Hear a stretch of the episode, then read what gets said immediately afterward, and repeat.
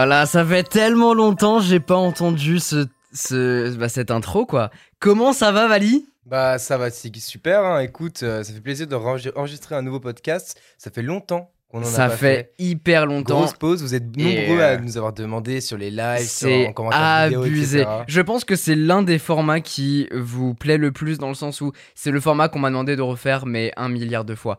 À chaque fois en live, je sais que ceux qui écoutent le, le podcast, vous êtes nombreux à, à- à être là en live. D'ailleurs, les lives reviennent bientôt. Mais, mais d'abord, le podcast revient avant tout. Et je suis trop content de refaire ce format qui vous a beaucoup plu, qui nous plaît énormément. Et là, on est en train de, bah, pour la rentrée, effectivement, joyeuse rentrée euh, à tous. Ouais. Je sais qu'en live, on dit euh, joyeux samedi. Là, c'est euh, bah, joyeuse rentrée. Voilà, à tous ceux qui reprennent, bon courage pour le taf, bon courage pour les études. D'ailleurs, n'hésitez pas à nous partager sur les réseaux sociaux un petit peu, bah, vous rentrez, euh, vous rentrez où, vous faites quoi, etc. Ça, c'est toujours intéressant de, de savoir ce que fait notre communauté. Mais ravi en tout cas de, de refaire ce format dans ces conditions-là. Et ça y est, on va reprendre un rythme là parce que c'est la rentrée, comme je vous disais, pour pouvoir être euh, régulier. On fait pas de promesses, on fait pas d'agenda parce que à chaque fois on sait que on en fait pas mal et après, bah parfois en fonction de bah, des ouais, priorités l'emploi du temps, il y a des choses qui peuvent changer. Là, ce n'est pas le cas. Là, on est, bon, on est, on est ready, quoi. On est, on est chaud patate pour pouvoir recommencer bien comme il faut. Et surtout, on va faire, euh, comment dire, on se met dans une nouvelle vibe où on va parler un petit peu d'actualité, mais peut-être autour de sujets. Parfois, ça va être que ça. focus actualité, parfois que sujet. On va essayer de traiter différentes informations. Ça sera intéressant d'ailleurs que vous puissiez nous donner vos retours, comme d'habitude, avec le hashtag la fibrotech sur tous les réseaux sociaux. Donc, n'hésitez pas à nous partager tout ça. Et, euh, et ouais, voilà, je pense qu'on est dans une, une nouvelle optique, une nouvelle vibe pour pouvoir euh, bah, vous intéresser, que nous, on puisse aussi vous divertir euh, pendant une demi-heure, une heure en fonction des, sujets. Mais voilà, c'est vraiment, c'est vraiment le but, c'est vraiment ce qu'on a envie de mettre en place. Et surtout, on n'a pas envie de se prendre la tête. Euh, je pense que c'est vraiment ça le, le principal, parce qu'au bout d'un moment, euh, je sais qu'à chaque fois qu'on crée un nouveau format, on essaie toujours d'aller chercher plus loin, plus loin, plus loin, plus loin. Sauf qu'en fait, bah, au bout d'un moment, euh, c'est tellement trop qu'on a du mal à se relancer. Et à suivre le rythme. Surtout. Et à suivre le rythme, ouais, parce que finalement, un podcast d'une heure, ça peut vous paraître pas beaucoup pour vous, mais surtout avec le confinement qu'il y a eu ces derniers, euh, bah, cette, l'année dernière, et c'est, je crois que pendant une partie du confinement, en fait, euh, avant l'été, où on a commencé à se diviser comme ça, où on Ouais, faisait des trucs ça. en live, euh, enfin en, en En distanciel. c'était pas terrible. Enfin, Et c'est chiant. ouais. En fait, vraiment, c'est chiant. Moi, je mettais grave du temps à monter les podcasts. Et là, quand on est dans un setup tel qu'on est actuellement, allez voir sur Instagram. hein, on, vous, on vous partage un petit peu les insides. Mais, mais ouais, voilà. Dans ce genre de situation, c'est beaucoup plus simple pour, euh, pour nous. Et, et pour vous aussi, c'est quand même plus sympa parce qu'il y a un vrai retour direct. On est là et puis on débat. hein, et puis, il va y avoir aussi. euh, ça y est, là, je pense que cette année, on va lancer euh, un truc avec, euh, avec des invités. Peut-être qu'on fera venir quelqu'un ici. Peut-être qu'on fera en distanciel avec cette personne-là. on va reprendre le distanciel. Ah Ouais. du coup, on fera ça. Non, en vrai, je, je- je pense à, à- à Mathieu. quelques, suite, quelques émissions, ouais, peut-être. Encore une fois, on promet aucune date, on promet aucun, Ouais, ouais, ouais. aucun agenda, mais peut-être un truc de. Ce qui serait cool, en fait, au moins une fois par mois ou un truc comme ça avec quelqu'un qui réagit De sur un ouf. sujet. Mais encore une fois, on ne promet rien. On ne On promet verra. rien ici, on est comme ça. Hein. Mais en tout cas, là aujourd'hui, bon, vous avez vu quand vous avez cliqué sur le titre du podcast, peut-être que c'était juste pour entendre nos douces voix Exactement. dans vos écouteurs, dans euh, peut-être que le vous nous, bus, dans le, voilà, dans peut-être le que vous nous écoutez dans le métro, dans le bus, sur votre canapé. Avant de euh, dormir, peut-être. Mais on fera pas tout le podcast comme ça, par contre. Ah non, ça va me péter la voix et j'en ai besoin. mais si vous avez cliqué sur ce podcast, c'est pour nous entendre bien évidemment, mais surtout parce que vous avez vu que, euh, bah voilà, ça y est, on est en septembre, on est en octobre, va y avoir masse sortie Euh, de bah, smartphones. Il y en a déjà eu. Il y en euh, a déjà mal. eu, bien évidemment, mais ça va continuer le, euh, le, Le keynote. Le Apple Keynote. September, le Techtober, là ça va être vraiment, euh, ça va y aller à balle. Et du coup, on a voulu euh, faire un, un podcast orienté sur les dernières innovations C'est ça. parce que vous le savez, vous avez vu euh, sans doute ma dernière vidéo sur les nouveautés Samsung. Bien évidemment, on va revenir dessus, mais plutôt vers la fin du podcast. Ouais. Parce que là, on voulait voir un petit peu l'évolution, un petit peu de tout ça. C'est vrai qu'on en a beaucoup discuté en off, et à chaque fois qu'il y a des nouveautés, et à chaque fois qu'il y a une nouvelle sortie euh, de smartphone, peu importe la marque d'ailleurs, on est toujours là à débattre l'un l'autre, à se dire. euh, Putain, mais ça, c'est trop bien. Ah, ça, ils auraient dû l'implanter il y a, il y a un an, il y a deux ans. Ah, mais qu'est-ce qu'il va y avoir dans le prochain, euh, le prochain iPhone, le prochain Oppo, le prochain. Galaxy, euh, à chaque fois on essaie de se poser des questions, essayer d'anticiper un peu. Peut-être que parfois on anticipe un peu trop, ou on en attend un peu trop, et c'est pour Ouais. ça d'ailleurs que je m'écarte maintenant de toutes les rumeurs, parce que c'est chiant hein, finalement. Bah, Et on perd la que- surprise. Ouais, exactement. Moi, je me souviens des années où on découvrait, euh, One More Thing, tu vois. Enfin, nous, on n'a pas connu ça vraiment. Le, on, on regardait pas encore les keynotes d'Apple à l'époque. Si, si, mais on n'a pas le More Thing One du premier iPhone, on non, on pas connu. voilà, on n'a pas le One More Thing de Steve Jobs. Voilà, mais euh, on- donc euh, le, le One More Thing où vraiment tu, tu as un truc, en mode oh my god, je tombe sur le cul, alors qu'en fait aujourd'hui, bah, de toute façon, six mois avant, t'as des reveals de tout, euh, et t'arrives, t'as- vraiment tout, t'as as tout à la présentation, tu l'as, tu l'as eu avant. Donc en Tu fait, gardes peu euh, de surprises maintenant. Bah, par exemple, euh, si je prends un exemple de produit comme le AirTag, bon, on savait 4 ans avant qu'il allait arriver, on savait pas quand. Ouais. À chaque, euh, chaque keynote, on était là, bon, ça va arriver, ça va pas arriver. C'est ça, ouais, mais du coup, on le savait déjà. Ouais, c'était du coup, en fait, chiant. on connaissait déjà tout, c'est c'est relou. Limite, faut qu'il fasse un One More Thing Air Power, là, ça va nous étonner. hein. Il est revenu Ouais. entre les morts et il s'appellera plus Air Power, mais Air Phoenix. Voilà. Ouais, c'est. Pas mal celle-là. hein. J'aime le jeu de mots, j'aime, j'aime, j'aime. Mais voilà, à chaque fois, on est un peu déçu de, de, de tout ça parce qu'on en attend trop et on essaie de plus prendre la tête par rapport à ça, je pense. Mais surtout, on voulait, avec la sortie de ces nouveaux euh, pliants de chez Samsung qui marquent une nouvelle ère, je pense, euh, dans, euh, dans les smartphones. Parce Dans que l'innovation. dans l'innovation, ouais. Parce que ça fait quand même maintenant, smartphone, ça fait tr- 14 ans maintenant, du coup, depuis 2007, que euh, bah, le premier iPhone est sorti. Et c'est ça démarrait ce un peu avant, mais c'est vraiment là qu'il y a Ouais, eu le tournant. Que quoi. ça a eu, qu'il y a eu vraiment le tournant, c'est à partir de ce moment-là qu'on peut parler réellement de smartphone. Avant, on parlait de, de, de téléphone portatif, quoi. Et surtout, je pense qu'en fait, euh, là où ça a marqué le tournant, et peut-être qu'il y en a, ils vont pas être d'accord avec nous, donc n'hésitez pas à nous, euh, à nous dire tout ça. Mais je pense que là où on, on dit que l'iPhone a été le tournant dans le monde du smartphone, le début du smartphone, c'est surtout que c'est lui qui l'a démocratisé auprès du grand public. Et ça, c'est important, et c'est pour ça qu'on va y revenir sur les nouveaux Galaxy Z Fold, parce que là, cette année, je pense qu'on a le tournant vers le grand public. Et c'est hyper important de le marquer et de le, bah, de le noter, parce que je pense que y a- va y avoir beaucoup de constructeurs qui vont essayer de suivre le mouvement de Samsung, comme ça a été le cas avec les iPhones.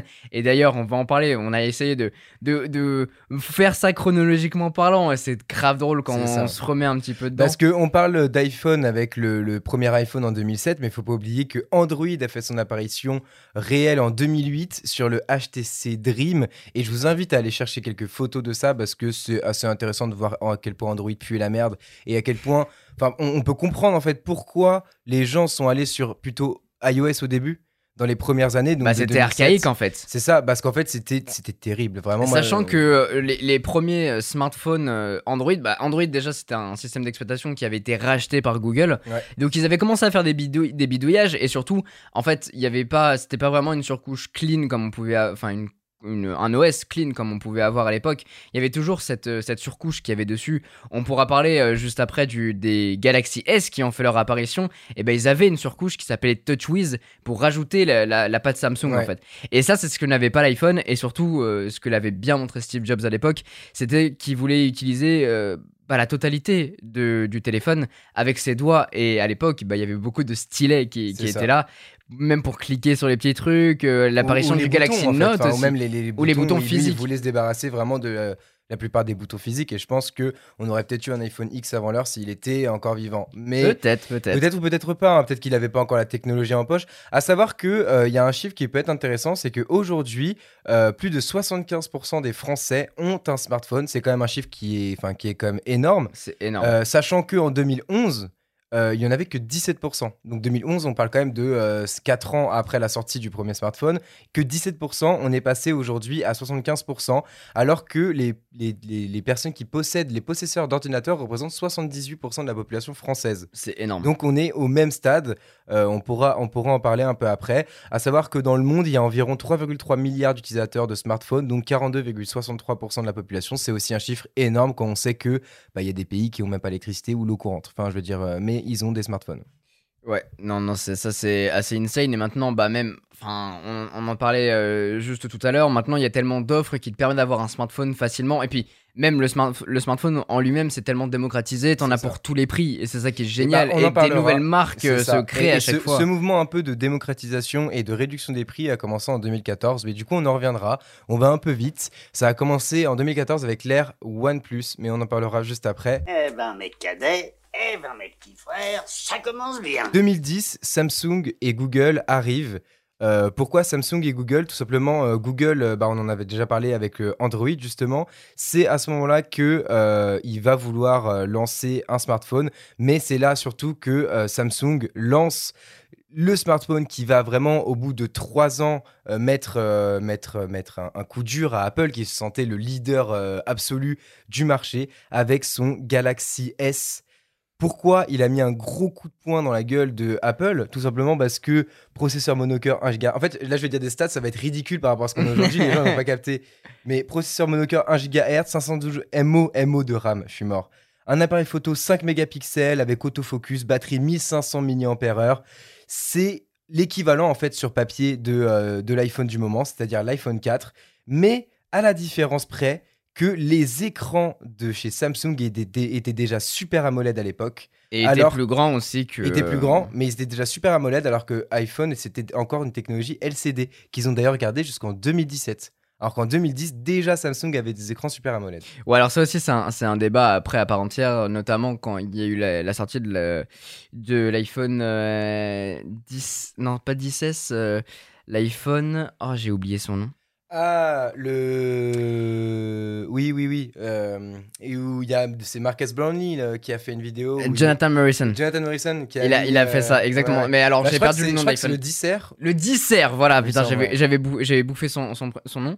Mais effectivement, euh, Apple euh, a prouvé par le passé que même si leur technologie d'écran sur le papier était plutôt mauvaise, on peut le dire, ou en tout cas en deçà de ce que faisait la concurrence, et ben ils faisaient tellement des bons traitements d'image et des, des pixels plus gros, des pixels plus petits, etc., que bah, en fait ça, pouvait. euh, ça, ça pouvait être meilleur que la concurrence, euh, en tout cas visuellement. Mais c'est vrai qu'à l'époque, euh, il y avait des atouts qu'avait euh, Samsung que n'avait pas Apple. Ouais. Et c'est là, en fait, qu'a vraiment commencé à émerger cette guerre entre bah, les, Ouais. les deux titans, en fait. euh, Et pourtant, et pourtant, contrairement à ce qu'on pourrait penser, le Samsung Galaxy S à l'époque était plus cher que l'iPhone. Euh. L'iPhone 4 était à 519 euros, premier prix, et euh, le Galaxy S était à 539 euros. Après, il me semble, je suis pas sûr et certain de cette info, mais il me semble qu'on pouvait déjà mettre une carte mémoire dans le Galaxy S, alors qu'on ne pouvait pas faire ça sur les iPhone 4. Donc, euh, on pouvait avoir une mémoire extensible sur le Galaxy S à, ce prix-là, pas pour l'iPhone 4. Ouais, tu pouvais mettre un, un de carte micro SD. D'ailleurs, à l'époque, souviens-toi, C'était un peu guerre, on mettait les musiques, on se partageait les musiques. Et tout Ouais, comme ça. et puis surtout, c'était un peu bizarre. tu euh, pouvais faire ça. enlever la coque Oui, pour pour changer, changer la ouais. batterie. Ce C'était que tu pouvais pas Alors, faire. ça- et ça, c'était énorme. Non, non, mais en vrai, en vrai. C'est juste parce qu'ils avaient, des- batteries flinguées qu'ils les changeaient tout le temps. Parce que, très honnêtement. Au moins, tu on a pouvais le encore- faire. On a encore des iPhones aujourd'hui, euh, de ces années-là, donc iPhone 4, iPhone 3, machin, qui fonctionnent très bien, avec une batterie qui fonctionne. Donc, si. Alors l'iPhone 4 il commence à faiblir. On sait que beaucoup hein, d'utilisateurs mais- d'iPhone 4 ont dû changer leur batterie. Mais en tout cas c'était une première de chez Samsung de proposer ça. Ouais, clairement. Mais surtout, euh, c'était. euh, Mais moi, ce que je comprends pas, c'était pourquoi c'était. Dites-le moi, ceux qui étaient pro Samsung, j'en connais parmi vous, il y en a, j'en suis sûr. Pourquoi? Et c'était un réel argument. Et d'un seul coup, quand ils ont enlevé les batteries amovibles, c'était en mode non, mais de toute façon, il n'y en a pas besoin. Je veux dire, c'est passé de super arguments de vente à euh, non, mais de toute façon, c'est inutile. Genre, c'est juste ça. C'est marrant parce que un, super smartphone moi que j'avais adoré qui qui avait ce petit truc gadget de la batterie, c'était le LG G5. Tu pouvais déclipser le bas pour sortir la batterie et la changer vrai, si tu vrai, voulais. Ça c'était G5, ça, c'est, énorme. Rappelez-vous de celui-là. Rappelez-vous de celui-là. 2010, il n'y a pas que Samsung du coup qui arrive, comme je vous l'ai dit, il y a aussi euh, Google qui a fait un partenariat avec HTC pour sortir le Nexus One. Donc L'arrivée du Nexus, le fameux El Famoso. El famoso Nexus de HTC. Mais euh, et, d'ailleurs en fin d'année, donc ça c'était en mai et en décembre de la même année, ils ont fait un partenariat cette fois-ci avec Samsung pour sortir le euh, Nexus euh, S. Ouais, bah, c'est ceux qui ne savent pas, en fait, à l'époque, Google ne faisait pas du hardware, il faisait pas les Google Pixel 5, etc., qu'on connaît aujourd'hui. À chaque fois, il s'associait avec une nouvelle marque pour sortir un nouveau smartphone, un Nexus. Ça a été le cas, du coup, comme tu disais, avec HTC, avec Samsung. Ils l'ont fait avec Huawei sur le Nexus 6P, un de mes premiers smartphones que, que j'ai acheté euh, pour la chaîne pour vous le présenter. Mais voilà, à chaque fois, ils faisaient ça. C'était pas tous les ans, mais ils, ils aimaient euh, faire ça au fur et à mesure pour pouvoir présenter des. Enfin, euh, faire un nouveau smartphone. Et surtout, c'était un peu la- leur vitrine technologique où ils. Et- testaient. Et, justement, ils- il est, il, le Nexus euh, One est dit comme le, le, enfin par Google comme euh, ils présentaient en fait au monde comment bien fabriquer un téléphone sous Android, en fait. Euh, voilà. Que parce que c'était nouveau en fait réellement Android. Ouais. Et d'ailleurs, euh, petite anecdote pour le Nexus S, donc qui est sorti, je vous, je vous ai dit la même année, mais en partenariat avec Samsung cette fois-ci, c'est le premier téléphone du marché à intégrer la technologie NFC, qui aujourd'hui bah, est euh, en fait dans le quotidien de tout le monde. Voilà, mais ça, c'est le, N- c'est le le, genre de technologie. C'est le genre de truc qu'en fait ils ont réussi à, à perdurer dans le temps, même si en fait au début tout le monde s'en battait les reins. Oui, disaient mais qu'est-ce que Ça que ça, me sert à quoi, machin. Et, souvent, et justement, c'est pour ça que euh, je vous invite, on en reparlera à la fin de la vidéo, mais euh, à la fin du podcast, justement, on va, euh, on va vous inviter éventuellement, si vous avez des idées euh, de choses qui pourraient arriver dans, les- dans notre prochaine décennie, enfin dans notre décennie à nous, là, euh, bah de, de nous les envoyer sur les réseaux, parce que ce qui est hyper intéressant quand on voit euh, ce qui se passe ici, c'est qu'en fait, il y a des trucs qui sont arrivés dans ces, dans ces années, en 2010 par exemple, là on parle de 2010 pour le NFC, Cette mais- année-là. qui sont démocratisés réellement dans l'utilisation quotidienne très tard en fait. Euh, le Bien sûr. paiement sans contact, c'est c'est quoi 2016-2017 où réellement ça a commencé à sur le smartphone pouvoir mettre sa carte bleue, etc. pour payer. euh, je, je crois que c'est 2017, je dirais 2016 peut-être. Mais euh, et, donc peut-être qu'aujourd'hui en fait des features qui sont arrivées en 2018, 2019, 2017 sont nous on pensait de la merde et alors qu'en fait dans, dans 5-6 ans ça sera en mode le euh, le must have tu vois. Ouais, mais il y a beaucoup de technologies comme ça, euh, comme je le disais, qui à l'époque en fait on était en mode mais ça va nous servir à quoi? Et c'est que des années plus tard qu'on le comprend vraiment. Parce que on, on y trouve l'utilité. Et d'ailleurs, ça a été le cas pour, euh, pour Apple tout au long de ces années. Euh, je sais que tu as préparé un, un petit peu la rétrospective euh, des, des téléphones iOS. Parce que ce qui est marrant avec cela, c'est qu'on voit vraiment en fait l'avancée au fur et à mesure des années, Ouais. au fur et à mesure des nouveaux numéros, euh, ce qui a été ajouté. Donc en fait, à chaque fois qu'il y avait un nouveau smartphone, il y avait une nouvelle petite nouveauté qui venait euh, s'implanter à, à l'intérieur. Et euh, ce que tu me disais, c'est que à chaque fois, en fait, euh, bah, ça pouvait être Siri, par exemple, qui est, qui est arrivé sur l'iPhone 4S. Voilà. Au début, c'était nul à chier. Mais c'était l'arrivée de l'assistant vocal qui a perduré et qui C'est qu'en maintenant 2018, c'était, euh, et c'est qu'en 2018, euh, à partir de l'annonce de Google Assistant, euh, lors de, c'est un événement Google, je, je crois, ou je sais plus. Google c'était- I.O. Voilà, c'est ça, euh, où ils ont présenté ça, et au final, c'est devenu bah, la plus grosse dinguerie. Enfin, aujourd'hui, Ouais, bah, le monde, Google euh, Assistant est, est parmi nous en fait. Euh, ça. On vit avec lui, que ce soit à travers Amazon Alexa, que ce soit à travers Siri, à travers euh, Google Assistant. Voilà. Et, et c'est un truc qui est né de base par euh, bah, déjà une jeune entreprise qui a créé Siri et qui avait été rachetée par, euh, par Apple par la suite. Mais, euh, mais voilà, ça, ça part de petits trucs comme ça qui, au final, au début, bah, c'était pour de, Siri, au début, c'était pour dire la météo, quoi. Ouais, Moi, ça. je le voulais sur mon iPhone 4 parce que j'avais pas l'iPhone 4S, juste pour avoir le truc qui fait. tut, tut. Mais je me Et souviens qui qu'on dit on devant avait, un- on avait un truc euh, iOS, enfin euh, Cydia, euh, un truc Cydia pour mettre Siri, je Pour crois. mettre euh, Siri, sur ouais, mais c'était 4. hyper compliqué parce Ouais, qu'il fallait des de autorisations, machin. Ouais, ouais, ouais. Mais surtout, en fait, à travers ça, bah, tu je pouvais c'est une demander feature la. payante en fait, c'est pour ça aussi Ah, peut-être. À l'époque, euh, Ah, on, on voulait pas On craquer voulait le pas trop. euh, non, mais surtout qu'on avait un peu peur de. Enfin, tu vois, quand tant que c'était gratuit, ça allait, mais euh, mettre sa carte là-dessus. euh. Sauf pour Spring Tomize. Euh, ouais.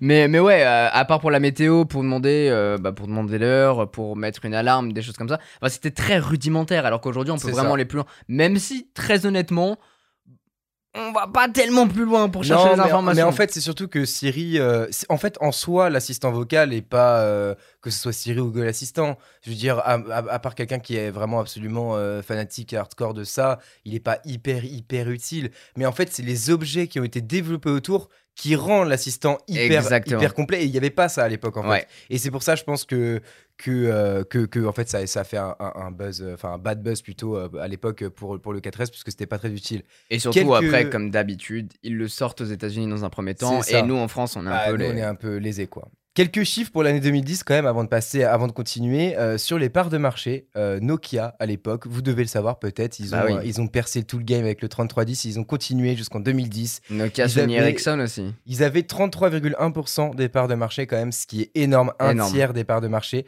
Ensuite derrière eux, c'est RIM donc BlackBerry avec 16,1% des parts Oh de là marché. là, mais, oh là mais tu me replonges dans des souvenirs. Ah ouais, ouais, Dans ouais. la cour de récré, il y avait toujours ce beau gosse qui avait un, un, un Blackberry Blackberry, Blackberry BlackBerry Curve. Curve. Et, et nous, on était là. Ah ouais, le non, mais le mythique. Et nous, on était. Ou le Blackberry Bold aussi. Bold aussi, ouais. Et, et tout le monde, nous, on était là. On était les vieux teubés là, avec notre euh, téléphone clacos Ah, là. Et euh, ah non, mais qui se souvient de ça, franchement euh, mais Dites-le nous, dites-le nous, c'est énorme. Ensuite, euh, en troisième position, on a Apple, 15,7%.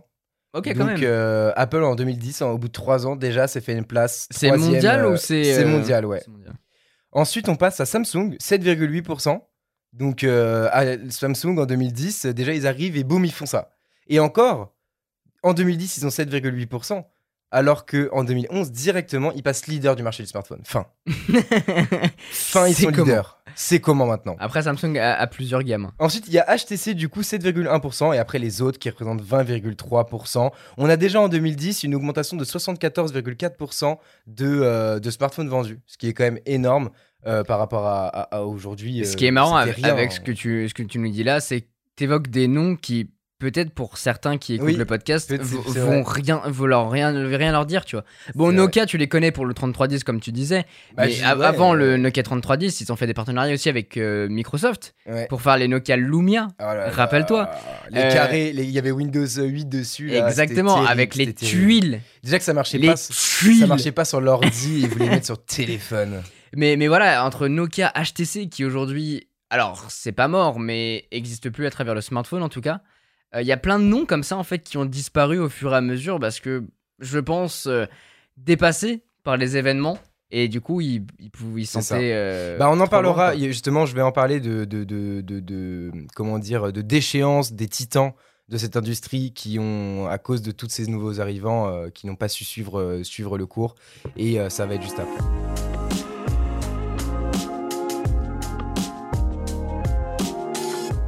Après 2010, on arrive donc en 2011 et c'est un peu le moment où euh, le début des expérimentations. C'est-à-dire, euh, il faut qu'on trouve la killer feature, la feature qui va faire que on veut aller ch- acheter ton smartphone et pas celui d'un autre, pas celui d'Apple, pas celui d'un concurrent. Et euh, par exemple, c'est en 2011 que sort le Galaxy Note de chez Samsung. Le premier smartphone avec le stylet. Le premier smartphone, enfin, du coup, il y avait déjà plein de stylets avant. Ouais, mais premier smartphone intégré. Avec stylet intégré et surtout une augmentation de taille d'écran de 32%. Là où à l'époque on faisait que souvent des petits téléphones, fallait que ça tienne dans le creux de la main, etc. Bah là, euh, il y a de plus en plus de grands smartphones et notamment le, le- le Note qui, qui fait son pas. Ah, mais ça, ça, faites le test si vous avez un ancien iPhone ou un ancien Galaxy S dans le tiroir ou chez vos grands-parents ou des choses comme ça. Faites le test, mettez-le dans votre main et prenez votre téléphone actuel dans l'autre. C'est énorme la différence qu'on a. Et d'ailleurs, euh, au fur et à mesure des années, il y a eu cette course à, à la grande taille de smartphone, Samsung étant le leader là-dedans. Tu le dis, bah, le Galaxy Note, c'était le premier à avoir, C'est ça. à avoir ce truc-là et on Et- pensait que c'était énorme. C'est ça, clairement. Et d'ailleurs, avec un écran, euh, c'est le premier écran HD+ du marché. Ça n'existait pas avant. Et Aussi, voilà, c'est le premier, euh, en gros, écran HD du marché. Avant, c'était SD, quoi. Parce qu'en même Faut temps. quand même le euh, noter. Ouais. En même temps, dans des petits, dans des petits écrans, c'est compliqué de. En tout cas, à l'époque, il n'y avait pas la technologie. quoi, pour pouvoir concentrer tout ça dans une si Oui, oui, bien taille. sûr, bien sûr. Et du coup, euh, 2011, comme tu l'as dit avant, c'est quand même l'arrivée de l'iPhone 4S et donc de Siri. Et euh, bah, tout le monde, euh, voilà, il comprenait quasiment rien. Voilà, tout le monde s'en foutait un peu. C'était juste marrant de pouvoir dire. euh, je me souviens, parfois, on avait des, on avait des trucs euh, où il y avait des bugs où tu disais des insultes ou des trucs comme ça. Et ils répondaient des trucs par rapport à ça. ouais, en vrai, c'est surtout euh, ça. C'est que les, pour les Easter eggs, les gens ils Voilà, c'est ça. En fait, c'était marrant, mais juste pour ça. Et du coup. euh, Mais il a fallu attendre un an pour avoir euh, bah, le- bah, la mort de, de Steve Jobs, déjà. C'est ça. Et aussi, en fait, le, le renouveau chez Apple et l'arrivée d'un grand truc. Un grand homme. C'est pas un grand homme. Un petit truc. Le port Lightning. Le port Lightning, c'est vrai. Parce que à côté, Le- chez, sur chez le les 4S, concurrents. Bah non, c'est- en 2013 du coup. Ah bah oui, avec l'iPhone 5, Oui, par la suite. En 2012 d'ailleurs. Là, on est 2000, encore- on est encore en euh, 2012. 2011, On est encore en 2011. ouais. 2012, c'est l'iPhone 5. Ouais, c'est Et ça. euh, on a le port Lightning, sachant qu'avant c'était du micro SD partout, sauf chez Apple qui avait toujours son truc propriétaire avec l'iPod, qui était Mm. sorti avec Et l'iPod, la prise eux, 30 ils, ont- ils sont arrivés au- au- à l'USB-C, mais les, les- les concurrents ont mis du temps avant d'arriver à. Enfin, eux, ils sont arrivés au Lightning, pardon, Apple. Mais, et do- mais ils sont restés longtemps à- à- au micro USB avant d'arriver à l'USB-C, l'équivalent Ouais, un peu bien du sûr. Lightning. euh, Bah ça date de il y a pas si longtemps que ça, Bah, ça doit ouais. faire 5-6 ans que vraiment le marché commence à se tourner ouais, vers l'USB-C. Et euh, alors, on parle du smartphone parce que les objets à côté, les accessoires, les casques et tout ça, Ouais, c'était c'est encore plus récent. long. Enfin, oui, plus récent du C'est coup. encore plus récent, ouais.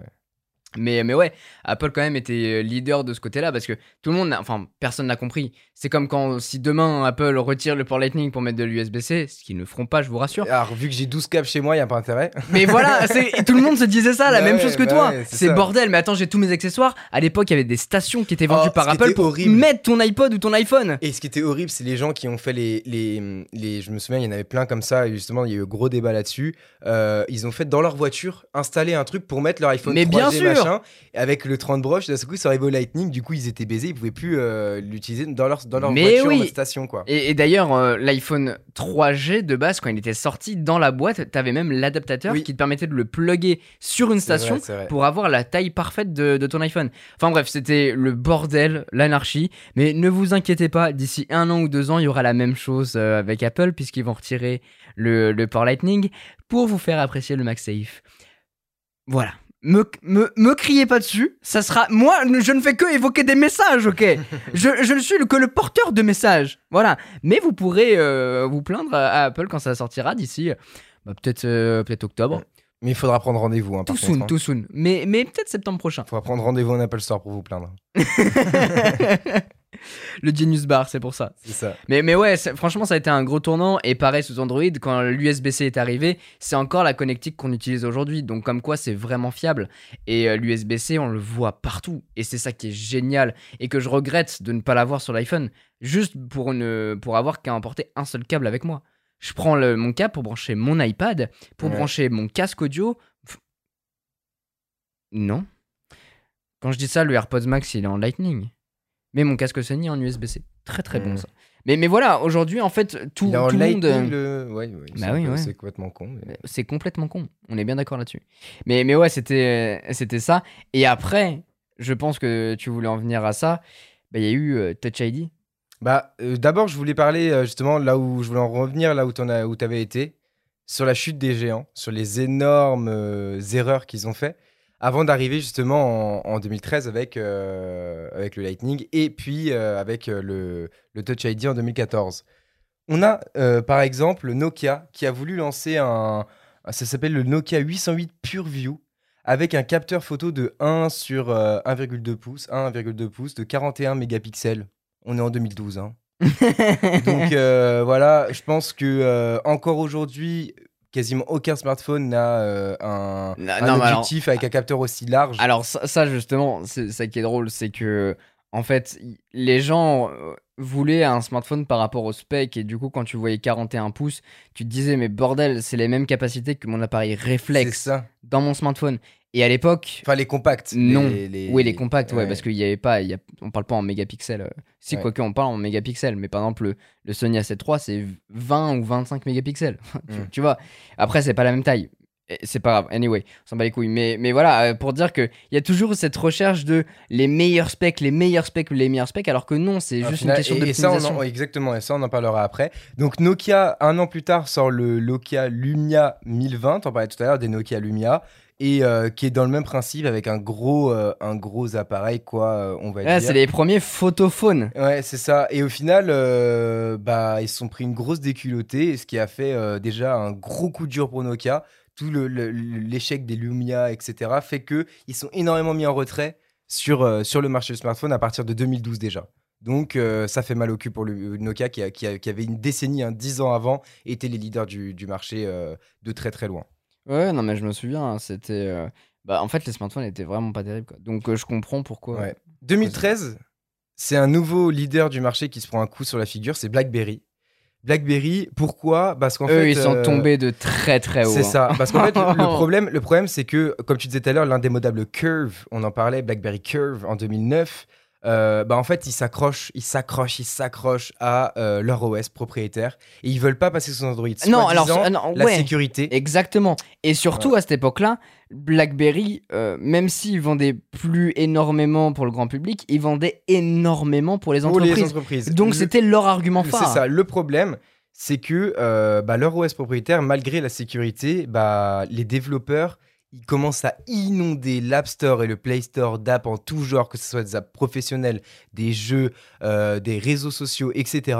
Et le problème, bah, c'est qu'ils sont pas mis à les, à les, à les développer sur l'OS de BlackBerry. Du coup, ils se sont retrouvés avec des smartphones vides dans lesquels les gens ne- n'arrivaient pas à, à s'amuser. Bon, T'avais BBM quoi. Ouais, voilà, mais euh, enfin, voilà.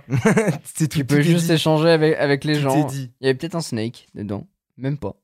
Mais ouais, à part le, à part le clavier Voilà. physique, il n'y avait pas de grosse innovation. euh, Enfin, en tout cas, les, les gens n'y voyaient plus l'intérêt de rester là-dessus. Surtout qu'après, il y a eu énormément de trucs qui, bah, qui ont fait que euh, Apple est passé devant en termes ça. de sécurité. Parce que c'est vrai qu'Android à l'époque euh, pou- pouvait y avoir. En fait, c'était un truc très libre.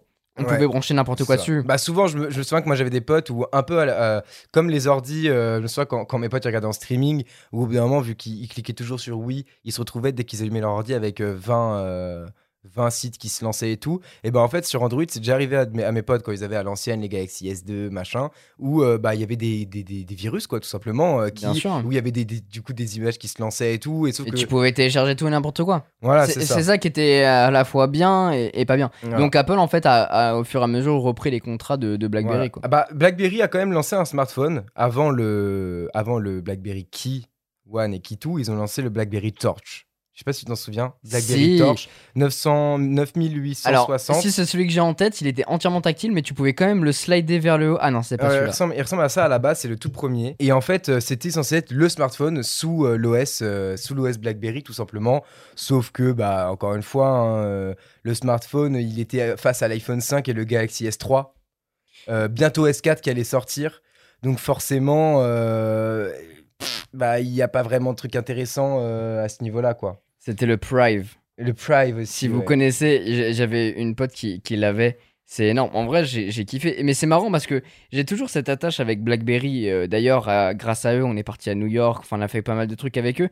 Et surtout, moi, j'ai vraiment adoré le Key One et le Key 2. Ah, mais et c'est encore des smartphones que Ah, je kiffe. Alors justement, en fait, euh, d'abord ce qui s'est passé, c'est que sur BBOS 10, euh, ils ont laissé l'opportunité aux développeurs en fait d'utiliser les points APK euh, de leurs applications sous Android pour les mettre sur BBOS en fait. Ouais. Donc n'importe quel développeur prenait son appli, mettait le truc et en deux Oui, parce que maintenant, c'était devenu un système Android Voilà. avec une surcouche. Voilà, c'est ça. Et donc, en fait, en deux secondes, ils pouvaient mettre leur truc. Non, à ce moment-là, c'était encore euh, BBOS, du coup. Sauf que, euh, avec les sorties du Key One et Key 2, c'est là qu'ils sont mis à jour avec Android et une surcouche. Mais, bah, c'était, je pense que c'était trop tard. En fait, ils auraient pu avoir ce marché de, de clavier s'ils avaient pris Android plus tôt. Peut-être. Euh, peut-être que euh, dans ces années-là, au lieu de se, d'aller sur BBOS, etc., je pense que ça aurait été plus intéressant. Sachant que sur le Key One et Key 2, il me semble euh, que en fait, BBOS était devenu une sorte d'application de sécurité sur le Alors- téléphone, alors, en fait, au lieu d'être l'OS. euh, non, ça, reste une surcouche, mais par contre, effectivement, tu avais une application de sécurité pour checker Ouais, au fur et à mesure ce qu'il y avait. Il y avait aussi le BlackBerry Passport euh, qu'on a- pas cité. oui, qui était la taille pile du passeport pour pouvoir le mettre dans sa poche euh, Ça, de trucs. j'adorais celui-là. J'avais un pote qui l'avait aussi. J'adorais celui-là, je le voulais. euh, Mais, mais bon, voilà, c'est ça a ces- mal vieilli, quoi. Ouais, clairement. Dans ces mêmes années, on a d'autres tests. On parlait justement de plein de tests qui ont été faits, euh, qui ont plus ou moins bien marché. Pour le moment, c'était surtout euh, moins bien marché. Et ben, sachez que euh, on connaît très bien euh, Leica. Pourquoi on connaît Leica aujourd'hui? Leica Leica, L-E-I-C-A. Ah, Leica, j'ai compris Leica. Je... Le mec, il me parle Leica. de Dofus maintenant, quoi. Qu'est-ce qu'il me balance? Pourquoi on connaît Leica aujourd'hui? Bah, Leica, tu sais, c'est une une excellente marque de, de photos euh, premium euh, qui font des appareils photo. euh, ils en faisaient des argentiques, maintenant ils sont passés au Voilà. numérique, mais ça combine un peu les deux. Mais surtout, en fait, Leica a fait un énorme partenariat avec Huawei Exactement. sur la photo. Exactement. Et bah avant de faire un gros partenariat avec Huawei, ils étaient en partenariat avec Panasonic sur la fabrication du Lumix Smart Camera CM1. Tiens, je te le montre, il ressemblait à ça. Ah oui, d'accord, c'est un, c'est un, bah, c'est un photophone comme Samsung avait pu en exactement- faire. euh, Exactement, c'est un photophone euh, avec son capteur 20 mégapixels avec une ouverture 2,8 quand même. euh, en- encore aujourd'hui, en termes de qualité optique, on n'a pas mieux sur un, on n'a pas mieux sur un smartphone, On vous mettra Et- le, lien Ouais. vers l'image pour que vous puissiez voir. clairement. Et bah, de toute façon, en fait, euh, la plupart des choses qu'on va dire, c'est tiré d'un article qui est très très bien fait. Donc, je vous invite à aller le lire si jamais vous voulez en savoir plus sur tout ce qu'on dit. Il- C'est beaucoup plus détaillé en fait. Ok, parfait. C'est un des premiers smartphones à pouvoir filmer en 4K. On est encore en 2000, euh, 2013 hein, à ce moment-là. hein. Filmé en 4K. Bon, par contre, c'est 15 images par seconde, mais ça filme en 4K. Ok, laissez-le tranquille. Il dit qu'il filme en 4K. Voilà, c'est bon. Et justement, tu en parlais, euh, c'est le. euh, en 2012, ils ont lancé le, le Galaxy Camera. Euh, Samsung qui n'a pas du tout. euh, C'était une très très grosse mode ça de, de mélanger euh, smartphone et caméra. Donc ça. en fait t'orientais vraiment physiquement ton smartphone et t'avais un Le- vrai objectif d'appareil photo Sauf avec le zoom quoi. tous les photographes euh, pliaient de rire devant ces téléphones parce que c'était en fait ni un smartphone vraiment ni un appareil photo vraiment donc c'était nul, c'était nul à chier en fait. donc la plupart du temps en- comme vous l'avez pu euh, vous l'avez compris euh, Samsung et Apple c'est quand même euh, ceux qui, qui dominent vachement le marché à ce moment-là. Mais à partir de 2014 en tout ce qui est Europe États-Unis etc on a l'arrivée des trois tueurs d'aujourd'hui. Les trois principaux euh, concurrents aujourd'hui Les encore. Chinois, les Chinois, Huawei, Xiaomi et Lenovo, qui s'imposent déjà Huawei comme le troisième vendeur, le plus gros vendeur de smartphones. Euh, et aujourd'hui, il est devant Apple, sachez-le, euh, et il est à égalité avec Samsung sur l'année 2020. Sur l'année 2020, ils sont au coude à coude Samsung et Huawei, malgré le fait qu'il y a eu l'histoire où ils ont ils d'avoir Google, etc. Parce, parce, que... que, leur part de marché elle est en Chine. en Chine, ils vendent pour, à plus de la moitié de leur population, 65, quelque chose pour cent, un truc comme ça. C'est monstrueux leur- et c'est d'ailleurs pour ça qu'ils sont implantés. Tout comme Oppo aujourd'hui. Ils ont une place de marché tellement énorme dans leurs pays locaux qu'ils pouvaient que euh, trouver une place ici. Sachez que Huawei est présent en France depuis 2009. On n'en a pas parlé avant parce qu'en fait, euh, vous, vous verrez si vous faites vos recherches que ça ne servait à rien d'en parler jusque-là. mais euh, mais c'est quand même bon à savoir. Maintenant, il y a un constructeur dont on n'a pas du tout parlé. Un constructeur qui a posé ses couilles sur la table en 2014 et on n'en a pas encore parlé jusqu'à maintenant. OnePlus. OnePlus. Oh là là là, trop fort Dans le monde du smartphone, il y a un avant et un après OnePlus. Pourquoi? Parce que euh, OnePlus, sorti de nulle part, arrive avec un Le marketing, arrive avec un marketing carré, des invitations, des, des exemplaires très limités pour leur téléphone. Vraiment, tout, tout a été étudié. Ah, de tu bout- devais être l'élu pour avoir bout. le C'était smartphone. exactement Le ça. OnePlus One, t'étais l'élu. Ça permettait l'invitation permettant d'acheter le fameux iPhone killer. Pourquoi?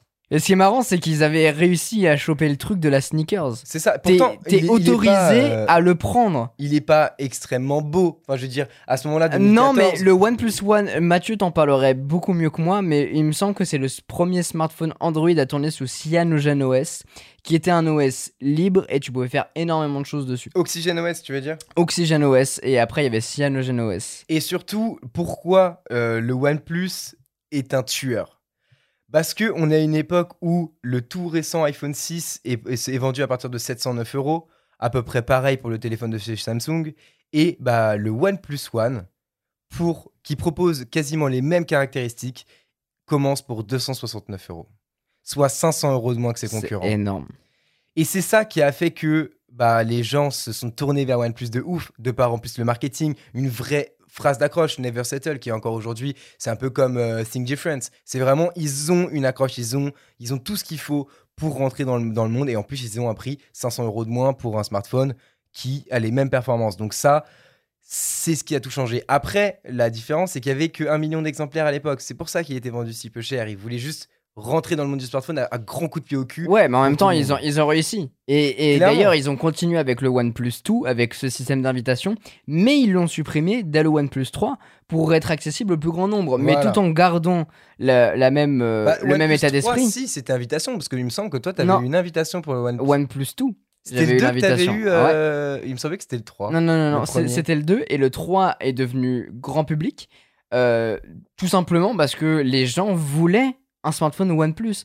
Parce que justement, comme tu le disais, ils avaient ce côté flagship killer qui n'existait absolument pas. Aujourd'hui, ça nous semble commun parce qu'il y en a énormément qui le fait et beaucoup de nouveaux acteurs ont vu le jour à la suite de Et OnePlus. justement, c'est ce que j'allais dire, c'est que suite énorme. à ça, en fait, ça a laissé euh, le, le- un, Un boulevard. autoroute Ah ouais pour Huawei.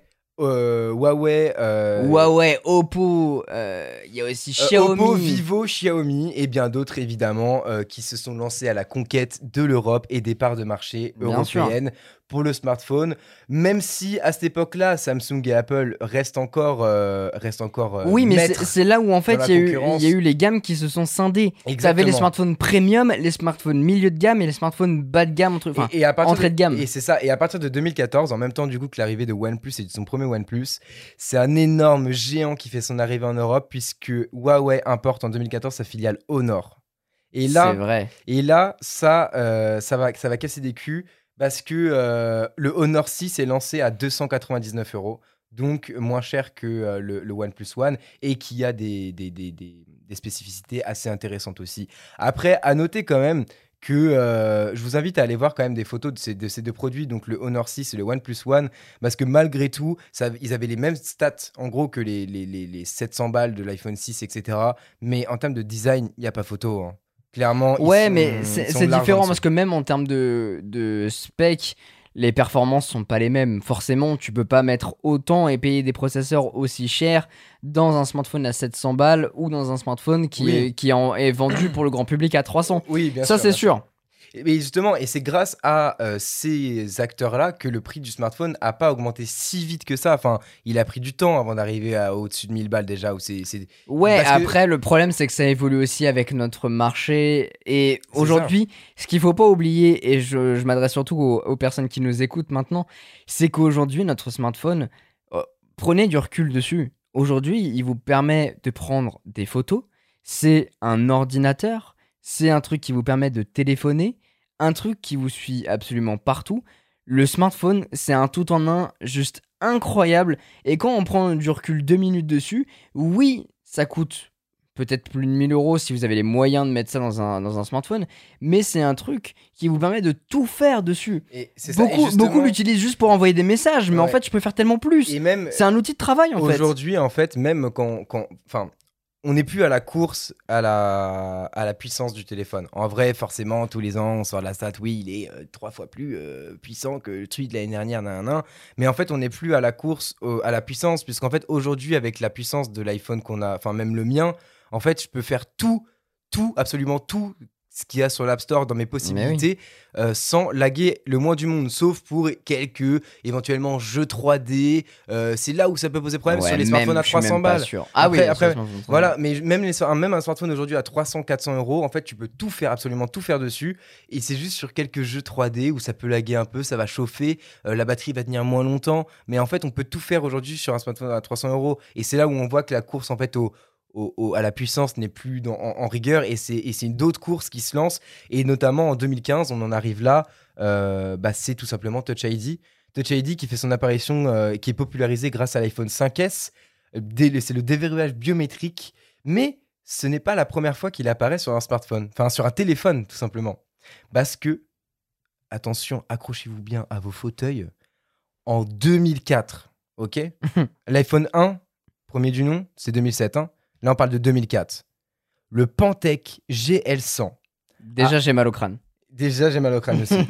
C'est le premier téléphone à se doter d'un capteur d'empreinte. Et vraiment, cherchez cette photo. On va mettre le lien de, euh, de l'article. Vous pourrez retrouver la photo dans la description du podcast.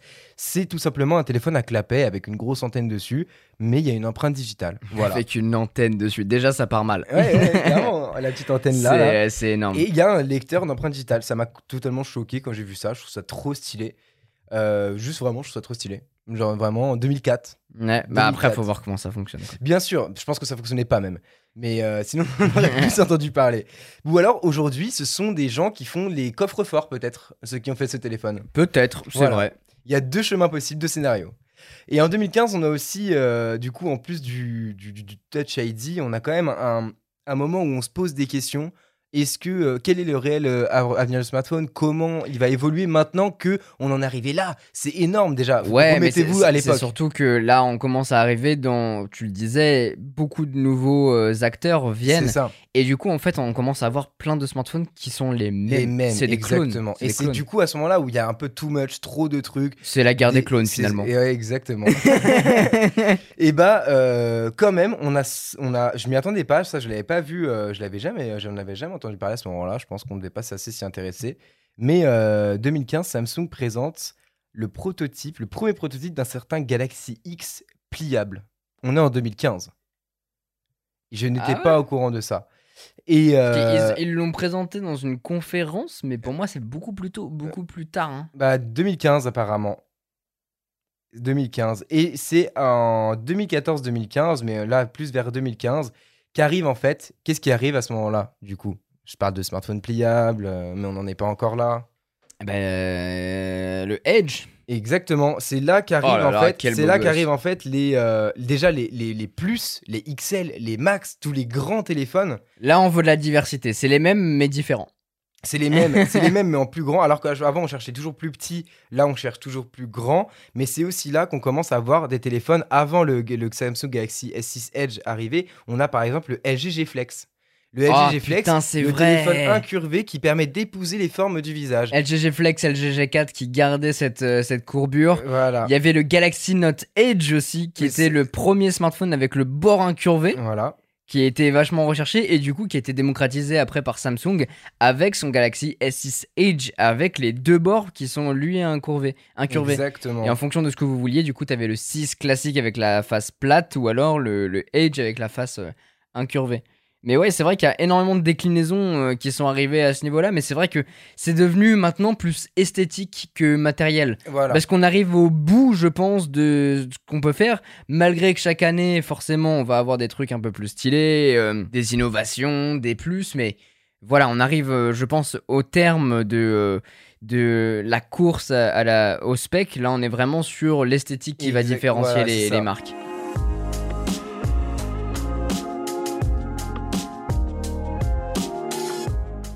Un nouvel arrivant, là on est en 2016.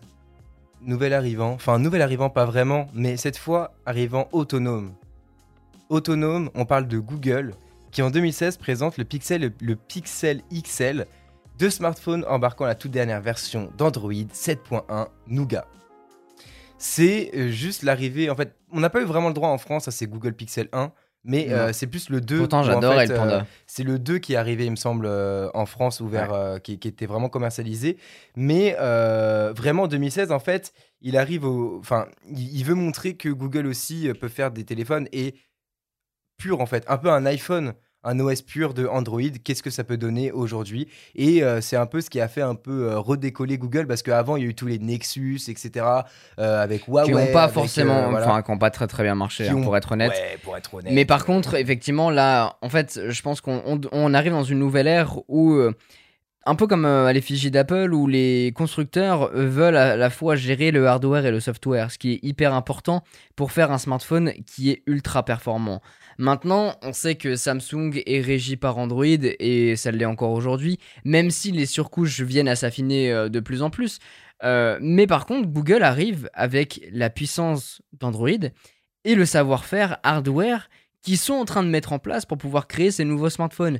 Et c'est génial, c'est un coup de pied dans la fourmilière parce que surtout, et ils l'ont super bien compris à ce moment-là, c'est pas les specs qui font un bon smartphone, c'est l'intelligence artificielle qu'il y a derrière. Exactement. Et ce mot intelligence artificielle, rappelez-vous en vous bien, Parce rappelez-vous qu'on on va en parler bien, après d'ailleurs. parce qu'on va en parler et surtout on en parle énormément aujourd'hui. C'est ça qui joue un rôle Exactement. crucial dans les, euh, dans les nouveaux smartphones, dans les nouvelles générations, parce que c'est lui qui vous permettra d'augmenter les capacités de votre smartphone, les performances, de vous de s'adapter en fonction de votre utilisation, et plus que ça, sur la partie photo, qui est aujourd'hui le point le plus important, mais on va y venir, bah c'est ça qui fait la différence.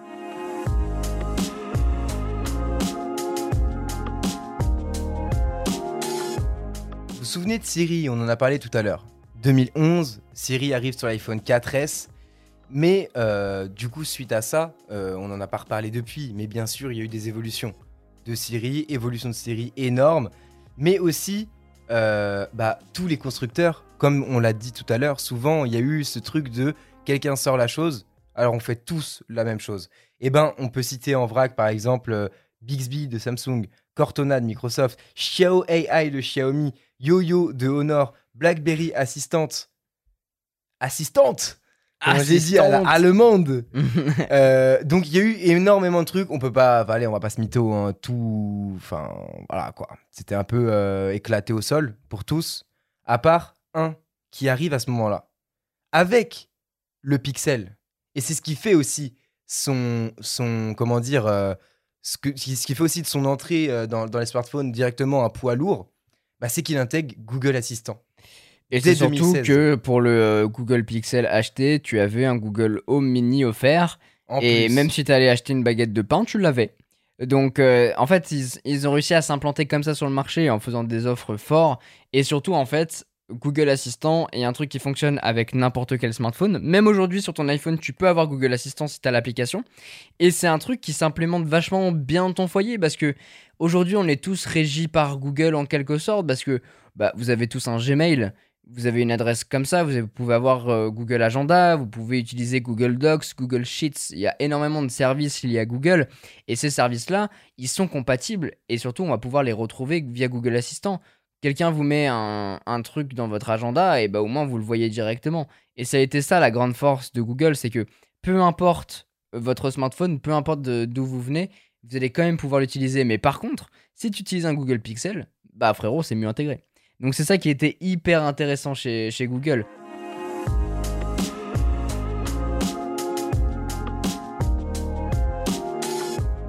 Après Google, c'est Amazon, du coup, qui s'y met, qui se met à se pencher sur un assistant et euh, qui, bien sûr, il faudra attendre 2018 pour, euh, euh, pour la sortie du Alexa, mais c'est à partir de ce moment-là où ils sont vraiment intéressés, en fait, à ce monde de l'assistant vocal plutôt qu'au monde du smartphone, parce que oui, Amazon a essayé de, de lancer un smartphone s'appelant le Fire Phone. Je sais pas si tu t'en souviens. Ouais, ouais, bien sûr. Voilà, c'était un smartphone euh, très grand avec très peu de boutons. Et euh, c'est ce qui fait un peu sa, spécifi- Oula, sa spécificité de l'époque, c'est qu'il avait peu de boutons et, euh, et bah en fait à l'époque il s'est fait crier dessus à cause de ça. Alors qu'en fait aujourd'hui, bah justement on en vient. On en vient pour l'amour du geste, qu'est-ce qu'on n'est pas prêt à faire? On est maintenant en 2017, ça fait 10 ans que l'iPhone, premier du nom, est sorti et Apple, comme tous les ans, fait sa super euh, keynote de présentation dans laquelle tout le monde se fait chier parce qu'il présente un énième iPhone 8, un iPhone 6 qui est là depuis 4 ans, 5 ans, qui n'a pas évolué, qui est juste un peu plus puissant. Mais One More Thing, bien sûr. Le One More Thing avec un iPhone X qui va tout changer. Pourquoi il va tout changer? Parce que en plus d'être un smartphone avec un design totalement différent, t'en parlais, on n'est plus spécialement dans les spécificités du téléphone. Là, on, arrive vraiment dans le design. Et ben, on a un écran bord-bord qui, euh, le seul bord qu'on a en fait, c'est le l'encoche qui permet de stocker le, la nouvelle manière de déverrouiller son téléphone, le, le- le capteur de reconnaissance faciale et non plus digital.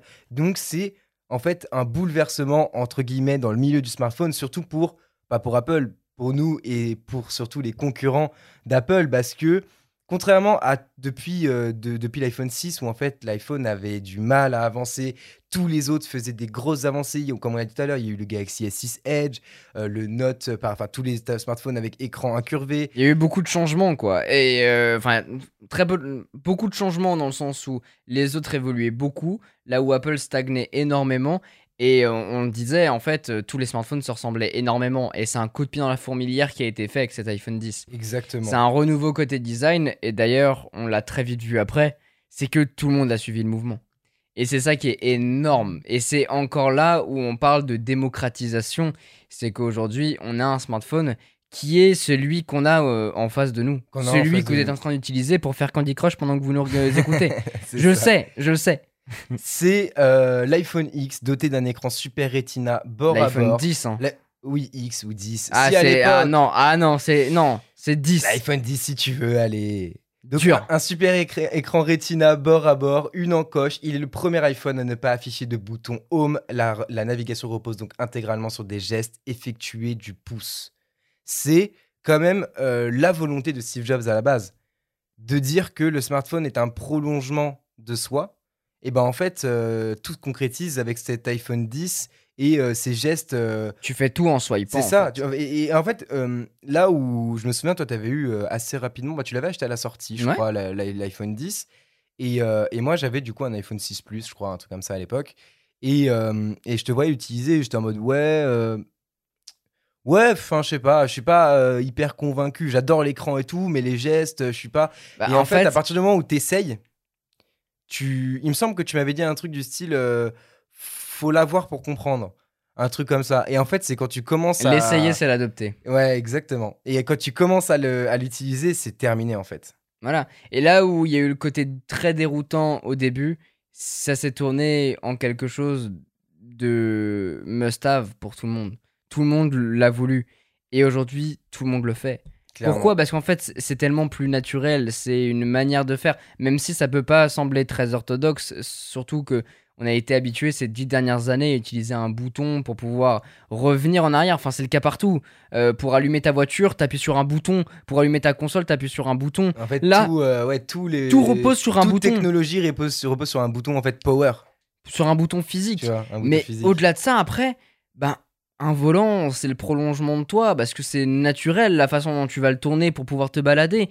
Pourquoi t'es obligé de ra- t'es pas obligé d'appuyer sur un bouton, tu vois, pour pouvoir te diriger Ouais, mais comme un pense- joystick de manette. Mais tu vois, je pense qu'à l'époque, si en 2007 ils avaient eu la technologie pour pouvoir faire ça, Tout soon, en fait, euh, les gens n'auraient pas pu comprendre. Il fallait qu'ils passent par le bouton bien sûr. pour comprendre comment fonctionne un smartphone pour en arriver là. Et euh, du coup, Apple, au bout de ces 10 ans, frappe très fort. Bon, l'iPhone est vendu à 1159 euros. Là, ça, Ça fait un peu mal au cul, mais à savoir que c'est euh, le smartphone le plus luxueux qui a été fait jusqu'à présent. À part, bon, on parle pas les trucs spécifiques là, faits en or. Et c'est des pour ça que tu le disais, il y avait l'iPhone 8 qui est sorti pour justement Voilà, avoir pour, deux euh, gammes aux voilà, Apple. c'est ça.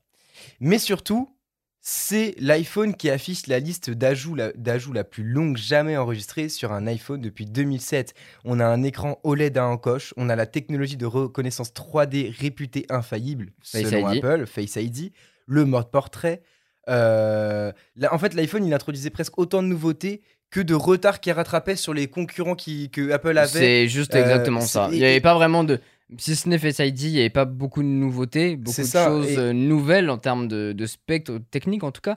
C'était juste euh, le retard qui rattrapait par rapport à la concurrence. Ils, ils rattrapaient, Et ils ont tout rattrapé et ils ont devancé ce retard. Et d'ailleurs, cette Et, puce euh, NFC dont tu parlais tout à l'heure, bah, elle a fait ses premiers vrais débuts dans cet iPhone, dans le sens où c'est vraiment là qu'elle a été utile parce qu'il y a eu Apple Pay qui est arrivé en même temps. Oui, clairement. Voilà. clairement. Avec euh, l'i- l'iPhone euh, l'iPhone 10, on est d'accord. Et on en parlait tout à l'heure, il y a plusieurs catégories, euh, mais souvent Apple fait partie de la catégorie de on lance un truc, euh, tout le monde suit. Donc les assistants vocaux, tout le monde a su- suivi avec Siri. Et bah là, euh, l'encoche. Tu parlais tout à l'heure de euh, en 2015 tous les smartphones qui étaient tous les mêmes. Ah bah Siri qui veut Ah bah, discuter en même temps que nous. C'est vrai c'est qu'il y a trop de trucs qui, qui le déclenchent là dans, dans cette discussion. Et ben on arrive au moment où, bah, après la sortie de l'iPhone 10, tout le, le, le monde de Bah, le marché s'est transformé en iPhone 10. s'est mis au charbon pour faire des iPhone 10 en vois-tu, en voilà. Il n'y avait que... En veux-tu En veux-tu, en voilà, effectivement. Mais ouais, ouais, ils ont tous sorti des smartphones à encoche il de faudra attendre quand même- différentes tailles. Mal- malgré le fait que au début, euh, ils ont sorti directement, très rapidement, des smartphones en encoche, mais Android, l'OS, ne, ne marchait pas encore avec des gestes. Il y avait encore les trois boutons virtuels en bas qui euh, ont disparu en fait à partir de 2018 avec Android 9.0 Pie qui introduisait justement officiellement la navigation gestuelle avec les smartphones. C'est à partir de 2018, alors que là on était en 2017, donc pendant un an, en fait on est resté sur des smartphones au format Apple avec l'encoche, mais avec des boutons euh, virtuels euh, pour pouvoir si quitter l'application. un smartphone Google. Exactement, sauf avec les smartphones Google euh, et certains constructeurs qui ont fait des surcouches qui faisaient que ça marchait pas bien, euh, donc les gens n'utilisaient pas cette fonctionnalité. Mais en tout cas, si on fait un petit peu un fast-forward vers, euh, vers là où on est aujourd'hui, c'est que finalement, on a eu une flopée de smartphones qui se ressemblaient pour finalement commencer à trouver quelques similitudes. On a vu des constructeurs apparaître, d'autres disparaître, qui sont fait racheter, qui ont changé. Honor qui est parti, OnePlus qui est arrivé, OnePlus qui est en train de s'effacer actuellement. Donc euh, voilà, on a, on a tout ça, mais surtout en fait, on a des smartphones qui restent dans la même lignée, je pense. Mais surtout, ce qu'on a vu évoluer ces dernières années, c'est la partie photo qui joue un rôle majeur en fait dans ces évolutions parce que bon, voilà, les innovations, je pense qu'on en a fait, on en a fait le tour. On sait plus trop quoi implémenter, si ce n'est plus de performance. Et je le disais, la Mm. partie photo qui, qui est quand même très On importante va en parce parler que un petit peu après d'ailleurs de la partie, c'est- de la partie photo. c'est- c'est finalement euh, ce qui est le plus important dans un smartphone. C'est ça qu'on utilise en permanence, c'est les photos. Et les fonctionnalités quand même de messagerie, de. Oui, mais ça, je veux dire, l'axe ouais. d'amélioration majeur, c'est la partie photo. Et bah à cette époque-là, du coup, on a eu euh, après la, la fameuse euh, encoche, la fameuse goutte d'eau, qui est devenue ensuite le poinçon. Et maintenant, on en parlera à la fin de cette vidéo, la caméra divu, enfin cachée. c'est toujours pas euh, une vidéo, mais. c'est toujours pas une vidéo, c'est toujours un podcast. mais cachée sous l'écran. Mais euh, on a une nouvelle chose aussi qui apparaît. L'écran est bord à bord, on n'a plus de bouton physique. Qu'est-ce qui manque du coup? Recherche sans fil. Le Touch ID.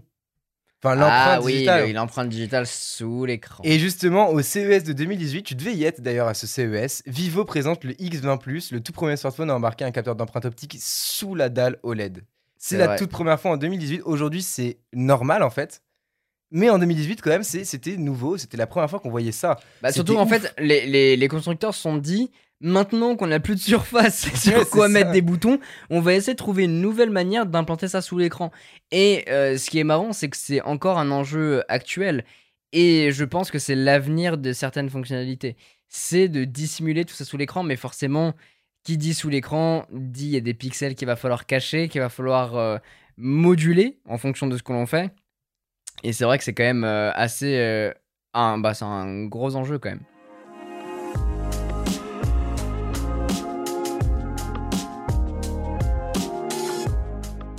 Donc, vous l'avez bien compris, à partir de ce moment-là, c'est quand même euh, plus du coup les performances qui comptent. C'est surtout le prix du téléphone.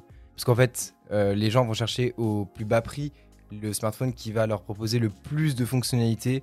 Et c'est ce qui a permis à des constructeurs comme Huawei euh, de, de passer deuxième devant Apple, puis euh, presque premier au coude à coude avec Samsung hein, euh, dans, les, dans les parts de marché. Et, et, tout, et derrière, des dizaines de constructeurs et des dizaines s'y mettent. On a Oppo, dont on n'a pas parlé dans la vidéo. Il y a plein, dans, dans le podcast toujours, dont on n'a pas parlé. Sony aussi. Euh, on n'en a pas parlé avec les Xperia qui ont, quand même pendant les de 2010 à 2015 ils ont mis des grosses fessées euh, par un moment à Apple et Samsung aussi. On a plein de constructeurs pour, dont on n'a pas eu le temps de parler. Pareil le, le P30 le P20 Pro qui a, qui mis une claque euh, pour la photo. Tu parlais de la photo bah, le P20 Pro qui a été vraiment le- l'argument vraiment euh, de photographie euh, Bah, en fait, euh, Huawei, euh, ils- ont une gamme qui est les, les P et les Mate qu'ils ont vachement implanté en France. Et en fait, les gros axes, c'était la photo. C'était, voilà, regardez, vous regardez ce, ce qu'on sait faire nous. Et c'est vrai qu'ils ont mis des sacrés claques à, à Apple et Samsung là-dessus. Enfin, vraiment, ils- tout le monde était largué. Et il l'est encore plus ou moins aujourd'hui. Enfin, je me rappelle du Mate 40 Pro, je crois, que, que je dois avoir dans le tiroir, qui est, euh, qui est génial. Mais euh, du coup, c'était le premier smartphone à ne plus avoir euh, du coup l'App Store, le Google Play ça. Store Et, dessus. et donc, on va voir, je pense que là, euh, on va voir comment ça va se défiler avec leur, leur, leur OS. Est-ce que, est-ce que, après, bien sûr, le truc, c'est que euh, en Chine, ils sont tellement implantés qu'il y a énormément de constructeurs chinois qui vont implanter leurs applications dessus. Mais est-ce que pour des consommateurs européens, américains, euh, ça nous ira alors qu'on est tous sur Google ou en fait en une seconde tu peux en changeant de téléphone sous Android récupérer l'entièreté de tes contacts, de tes numéros, de tes photos, de tes Et machins. c'est- pour ça que je pense que C'est compliqué. ça, ça reviendra pas ou pas sous la même forme. C'est compliqué euh, pour eux en, en Europe. En revanche, en- chez eux, ça se passe très bien. Ils n'ont pas de problème. C'est pour ça qu'ils sont encore deuxième. On en arrive maintenant à la fin, à, l- à- à notre décennie en fait. Enfin, notre décennie. Là où La- on est, là. La décennie où on est actuellement, de 2020-2030, où en fait, euh, on a une nouvelle euh, variété, on va dire, on peut dire ça comme ça, de smartphones qui est arrivée. C'est les smartphones euh, pliables qui sont arrivés forts, et Samsung notamment en tant que leader sur ce marché-là, clairement avec, je dirais, deux ans d'avance pour le moment. Après, ça peut aller très vite. hein. Ouais, bah sur- surtout quand la, la guerre a commencé euh, avec. euh, Enfin, la guerre. Pour l'instant, c'était juste des, des prototypes, des démonstrations, Mais des Huawei, est-ce qu'on sait faire. C'est ça. Il y a eu Royal qui a sorti un truc, Huawei qui a sorti. Il y avait pas, euh, genre, t'a- t'avais vu au CES ou un truc comme ça, genre des trucs genre Duracell ou je sais pas et quoi. avait, euh, Duracell, et Duracell qui a euh, sorti un, aussi. smartphone, enfin qui a pas sorti, mais qui a montré un smartphone euh, pliable.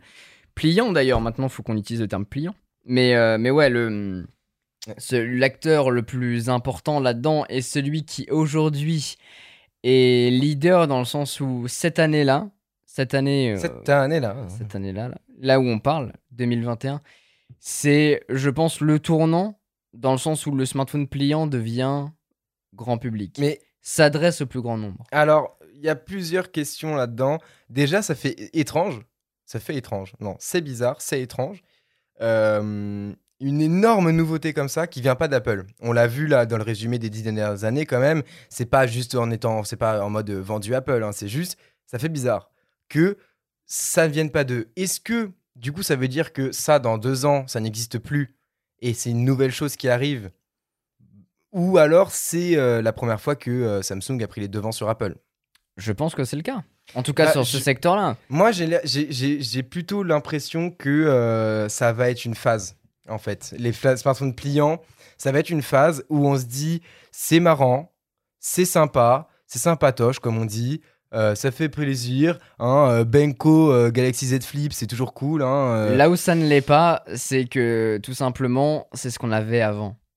Du coup, en fait, les gens se rappellent ce qu'ils avaient et retrouvent les nouveautés ouais, d'aujourd'hui. mais la nostalgie fait pas le futur. La nostalgie fait Non. juste euh, une période, ça fait un an, ça fait deux ans, ça fait trois ans, mais ça fait pas la majorité. Non, bah ça, ça va se développer, ça va changer, ça va évoluer. Aujourd'hui, c'est des Ouais. technologies qui restent chères et inaccessibles. le- et c'est pour ça que Samsung Je- a le savoir-faire Je suis pour d'accord, pour mais la ça. différence, par exemple, avec un Apple qui, quand il sort une feature, genre euh, on enlève le, le port jack, et ben il fait pas un autre iPhone avec le port jack.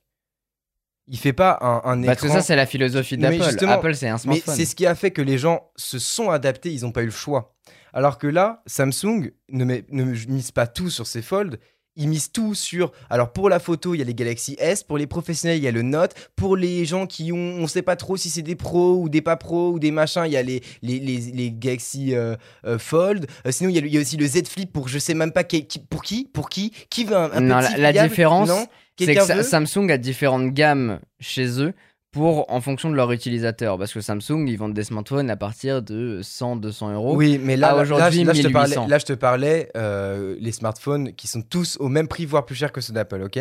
On parle vraiment du, fo du Fold, du Z Flip, tout. du S, euh, non, du, de, la, ga- de la gamme S. La gamme la S est au même prix que celle d'Apple. Oui, c'est ce que je dis. Donc même prix, voire plus cher, c'est ce que je dis. Et donc au final, on se retrouve avec des trucs où bah, il y a un peu de tout pour tout le monde. Tu sais pas trop où te situer. tu sais- Et je Mm. pense que c'est pour ça que le fait de parier sur on fait ça, mais en fait on continue quand même le reste pour être sûr qu'on vende bien Non. le reste, ça Je fait, pense- ça euh, fait que ça déjà- retarde énormément leur avancée sur. Pas euh, du tout. sur Moi, les- moi je pense les- pas. les Moi, je pense qu'ils misent sur deux, deux segments différents. Sur un segment rassurant pour les utilisateurs parce qu'ils auront une gamme Galaxy S qui fait tout exactement comme ils le veulent, sans rentrer dans la nouveauté et parce que aujourd'hui ils veulent, pas ils veulent pas mettre. contrainte. Ils veulent, oui, voilà, ils veulent pas contraindre l'utilisateur là-dedans. Mais à côté, il reste quand même cette branche innovation qui se développe de plus en plus et surtout là, on voit avec l'arrivée du Galaxy Z Fold 3 qui euh, va nous permettre, notamment avec un stylet, de remplacer une gamme. Et je pense que c'est ce qui va être fait au fur et à mesure. C'est qu'ils vont pas prendre le dessus en en tuant un directement. Ils font des avancées au fur et à mesure pour justement l'enlever délicatement. Ils font pas comme Apple où du jour au lendemain c'est ciao baby, euh, Ouais, mais bonsoir peut-être et di- C'est peut-être ce qui fait la différence dans, un- dans un smartphone qui marque le, son temps ou dans un smartphone qui juste est passé par là. Peut-être ou peut-être pas. Pour l'instant, on n'en sait pas. C'est, Oui, on, on le sait pas. C'est trop tôt. Mais moi, je pense que, là- en tout cas, ce que tu disais, c'est que le nouveau tournant actuellement, c'est les smartphones pliants. En tout cas, c'est ce qui aujourd'hui que- fait parler de soi. Voilà. Est-ce Voilà. que ça, est-ce que ça aura du futur ou pas? On n'en sait rien pour l'instant. Moi, je pense que oui, parce que ça va se décliner. Là, on a aujourd'hui les deux principales, Ouais. euh, les, les sujets principaux, c'est le Z Fold et le Z Flip, qui s'adressent à des cibles complètement différentes. Et même le, le Z Flip pourra tarder à trouver sa cible, parce que pour l'instant, Pour le moment, Il y a- il est à personne. En fait, alors tu vois, ça, c'est ce qui me dérange par exemple. S'ils avaient sorti que le Z, le Fold, je peux comprendre le principe de. euh, même si j'a- j'adore le flip, hein, franchement, le format, je le trouve vraiment clean. Mais le Fold, t'as un écran normal, boum, t'arrives, t'as un grand écran qui est limite une phablette. Enfin, c'est un smartphone tablette. euh, voilà, on peut, euh, on peut parler, juger ça comme ça. On- on- je peux comprendre qu'il y ait des clients pour ça. Maintenant, on te propose ça et en même temps, on te propose le tout petit qui devient un smartphone normal, qui est plus fragile. Attention, il est plus fragile, il ne peut pas aller sous l'eau. En fait, toutes si, les si, il va avancées. sous l'eau. Bien sûr qu'il va oui, sous l'eau. mais 1m50. 30 minutes, euh, 30 comme, un, comme un minutes, iPhone. euh, non, en vrai, oui, mais on sait Si. très bien que. Et, et je vais te dire, je vais te dire pourquoi il est là. Moi, ma théorie. Sachant que oui, par contre, dans les tests qui ont été faits dans le truc qui vont sous l'eau, les charnières, elles résistent pas très bien à, à l'eau, par contre. Que ce soit sur le fold ou le flip. Parce que c'est les débuts, mais pour après euh, ils ont mis cette résistance pas pour qu'on mette le smartphone dans l'eau, c'est pour dire si tu le mets dans les chiottes ça, ça passe. Non, mais bien sûr. Mais moi je pense que et c'est pour ça qu'il est beaucoup moins cher, le Z Flip 500 euros moins cher que la gamme euh, précédente, tout simplement pour donner euh, aux gens un aperçu. Et aujourd'hui avec les opérateurs, ils les auront pour une bouchée de pain. Et Ouais, le Z Flip, le Z Flip, je vais te le dire, c'est le début du pliant. C'est ton premier pas dans cet univers-là. Et après avoir goûté Ouais, au Z enfin, un Flip, premier pas à combien? 1059, mais si tu l'achètes de, de ta poche, avec les opérateurs, tu l'as pour 300, 500 balles. Mais oui, c'est aujourd'hui les trois quarts, et c'est ça qui a été fort avec Samsung, en tout cas cette année, c'est qu'ils sont associés avec énormément d'opérateurs pour pouvoir les proposer. Ce n'est plus un smartphone qui est dédié pour le cercle privé, pour ceux qui ont beaucoup de thunes, c'est vraiment des smartphones dédiés mais- à tout le monde, au grand, au grand Ouais, public. euh, du- oui, mais du coup, tu, au final, tu te retrouves OK avec un, un petit smartphone qui est, euh, on va dire, à le nec plus ultra de la technologie parce que ton écran il se plie. Mais euh, du coup, tu as dû faire des concessions sur euh, bah, euh, l'épaisseur parce que quand il est plié, en fait, il fait deux fois la taille d'un smartphone normal. Sur non, le, sur pas le- tant que ça. hein. sur le capteur photo qui au final est beaucoup moins bien parce que Samsung malgré le fait qu'ils veuillent aller euh, devant la technologie ils se disent oh mais quand même notre leader photo faut que ça reste la, la gamme S donc en fait on garde la leader photo sur eux mais ceux qui payent 2000 1000 euros de plus Mais bah, en même temps, c'est mais c'est ce que je te dis, c'est que c'est pas du tout la même cible. Ceux qui vont acheter un Galaxy S, c'est ceux qui veulent avoir les dernières fonctionnalités. C'est comme ceux qui achètent Bah le dernier non, parce que iPhone. si tu veux, bah non, parce que dans ce cas, tu vas sur Non, le Pia qui, bah est la, qui est la dernière fonctionnalité. C'est le truc à justement, avoir, tu vois. justement, c'est là où tu te trompes. Bah si. Non, c'est pas les mêmes choses. Sur le Fold, tu vas avoir les dernières fonctionnalités en termes d'écran, en termes d'optimisation, Bah, écran- écran, en termes d'utilisation. Quand tu regardes l'écran, c'est du plastoc. Mais c'est du verre. Non, c'est du Non, verre. alors l'écran, C'est deux, du- c'est deux couches de verre avec une. Il y a une couche de plastique et d'ailleurs c'est pour ça qu'il faut pas trop utiliser ses ongles dessus parce que ça peut laisser des traces à vie. Donc tu vois, c'est Bah un écran en plastique, même si C'est un écran en pliable. En termes de qualité, excuse-moi, je prends euh, le dernier iPhone ou je prends le dernier S, Galaxy S de la gamme S, et bah l'écran je le trouve mieux. Même si c'est un écran qui est pliable. Alors, je suis pas du tout d'accord avec toi. c'est un écran qui est pliable, mais moi je trouve, je trouve qu'au fait, en termes de rendu, c'est pas forcément le mieux Je qu'il suis puisse y avoir. je suis pas d'accord avec toi. Et puis après, même en termes d'utilisation, tu vois, c'est comme quand le, les notes sont sorties. Quand les notes sont sorties, et bah c'était un truc euh, qui sortait de nulle part. Tu savais pas à qui ça s'adressait. Et pourtant, il a fait son bout de chemin pour s'adresser à une cible Non, bien que, particulière. parce que le, le Note, Si. il restait quand même dans la, dans la longévité, il restait dans la continuité de Pas ce du que tout. faisait Samsung. Non, il, se tirait dans les pattes avec le Galaxy S. À chaque fois, ça a été le cas parce que le Galaxy S a toujours été le, le smartphone performance qui offre au grand public les dernières fonctionnalités et surtout la dernière, les, les dernières fonctionnalités en termes de caméra, de photos et vidéos. Ouais, mais tu vois, par exemple, Là, c'est vraiment en termes d'utilisation. Acheter un téléphone 2000 balles alors que, euh, ok pour l'utilisation, mais alors que t'as même pas les fonctionnalités de. Enfin, je veux dire, euh, ils auraient pu le mettre le capteur photo, par exemple.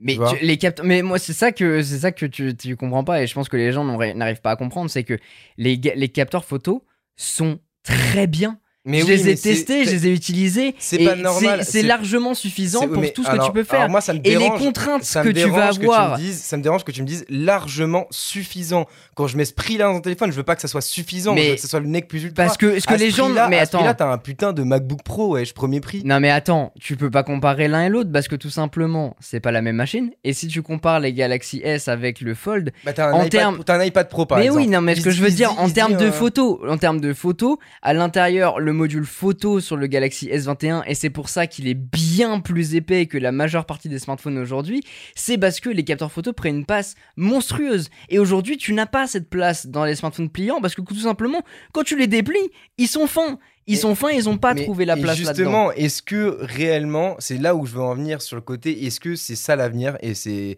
la question peut-être qu'on va vous poser pour terminer ce podcast. Est-ce que, parce que vous voyez qu'on n'est pas forcément d'accord, mais est-ce que c'est ça réellement pour l'avenir pour vous du smartphone? Quelle euh, éventuelle euh, euh, amélioration vous voyez arriver sur les smartphones de demain? Parce que pour moi, un smartphone avec autant de comment dire de, de compromis, pas de compromis, autant de De contraintes. de contraintes ne peut pas avoir un avenir parce qu'il y a trop de contraintes sur ce téléphone. C'est-à-dire que faut faire attention, tu peux pas le plier des pieds autant que tu veux parce que tu as une durée de vie du, de la charnière. Ensuite, faut faire attention parce que s'il tombe, tu as 10 fois plus de chances qu'il soit pété qu'un autre téléphone. Ensuite, tu as une plus grande surface qui fait que si tu le pètes, bah vas-y, franchement, je pense que tu, tu pètes l'écran de l'intérieur, tu vas voir Samsung pour le changer, et bah ils te disent en fait, euh, t'en rachètes un. En fait, tu, tu vas payer 800 ou 900, voire 1000 balles pour changer ton écran. Enfin, je veux dire, en Bon, fait, après, tu fais tomber ton smartphone, dans tous les cas, tu devras payer cher, même si c'est un dans iPhone tous ou un cas, Galaxy dans tous les cas, dans tous les cas, tu devras payer cher. Mais je veux dire, là, en fait, il y a tellement de contraintes sur ces téléphones que est-ce que c'est vraiment l'avenir, tu vois? C'est là où je me pose cette question. Après, bon, c'est un marché qui est, qui est très très nouveau avec ces smartphones. Et il, il évolue, et je pense qu'il va évoluer. Aujourd'hui, quand je te dis qu'il s'adresse au plus grand nombre, c'est parce que son prix a vachement diminué. Et c'est ça qui est hyper intéressant, parce qu'aujourd'hui, bah, pour une bouchée de pain, Bon. entre très très grosses Ouais, guillemets, bien ouais, sûr. Parce que c'est 1800 tu- balles quand même le Z Fold 3. Oui, hein. mais pas avec les opérateurs. Faut- Oui, mais mec, là, un les- opérateur, tu vas mettre 1000 balles. Non. Tu vas mettre 900 000 euros. Non, même pas. Moins que Bon, ça. mettre- bah, dans ce cas, t'es engagé sur 6 ans euh, sans possibilité de rompre ton contrat. Mais euh, J'en sais rien. Après, moi, moi je, Sur, je, je euh, fais pas partie de ceux qui achètent avec un forfaits- opérateur. Sur 3 forfaits, une box, internet, plus la box 4G. Pendant 6 ans, Non, à ouais. 99,9 euros par mois. Je pense pas, mais dans tous les cas, oui, ça, sera, ça restera un budget parce que c'est un smartphone qui n'est pas destiné à tout Non, le monde. bien- même si la, la cible s'agrandit. C'est ça que je veux dire, c'est qu'on n'est plus dans le smartphone prototype tel que c'était le cas il y a ça suis, un an ou deux ans. je suis d'accord, mais ça reste quand même très ciblé. Mais ça, ça me fait un peu penser, tu vois, à, en termes d'innovation, à euh, Motorola. Motorola, ils ont sorti en 2013, 2014 les, les, les flips, enfin, tu sais, les, Les les mods. mods, les mods euh, Moto, Moto Z ou je sais plus quoi, euh, le, le smartphone. Où en fait, le principe, c'était tu clipsais un mod. C'était totalement, ça avait rien à voir avec ce que faisait le reste du, du marché, Mhm. un peu dans l'effigie des smartphones pliants, hein, rien à voir avec le reste du qu'on connaît en fait du marché. Oui, mais, en bah, fait- oui, mais de base, ça reste un smartphone traditionnel. Oui, bien sûr, mais avec les mods qui, qui changent totalement en fait, la manière. C'est-à-dire que le smartphone, le smartphone en lui-même est assez rustique. Et en, fait, euh, et en fait, tu vas lui rajouter toutes les options que tu veux pour euh, le décupler ses, fonctionnalités, tu vois. Et euh, le principe de, bah, tu as un smartphone normal et tu le déplies, tu une tablette. Enfin, tu vois, tu décuples les, fonctionnalités possibles de ton, smartphone. Mais en fait, pourquoi ça n'a pas marché? C'est qu'en fait, c'était trop différent et, pas assez, et pas assez poussé.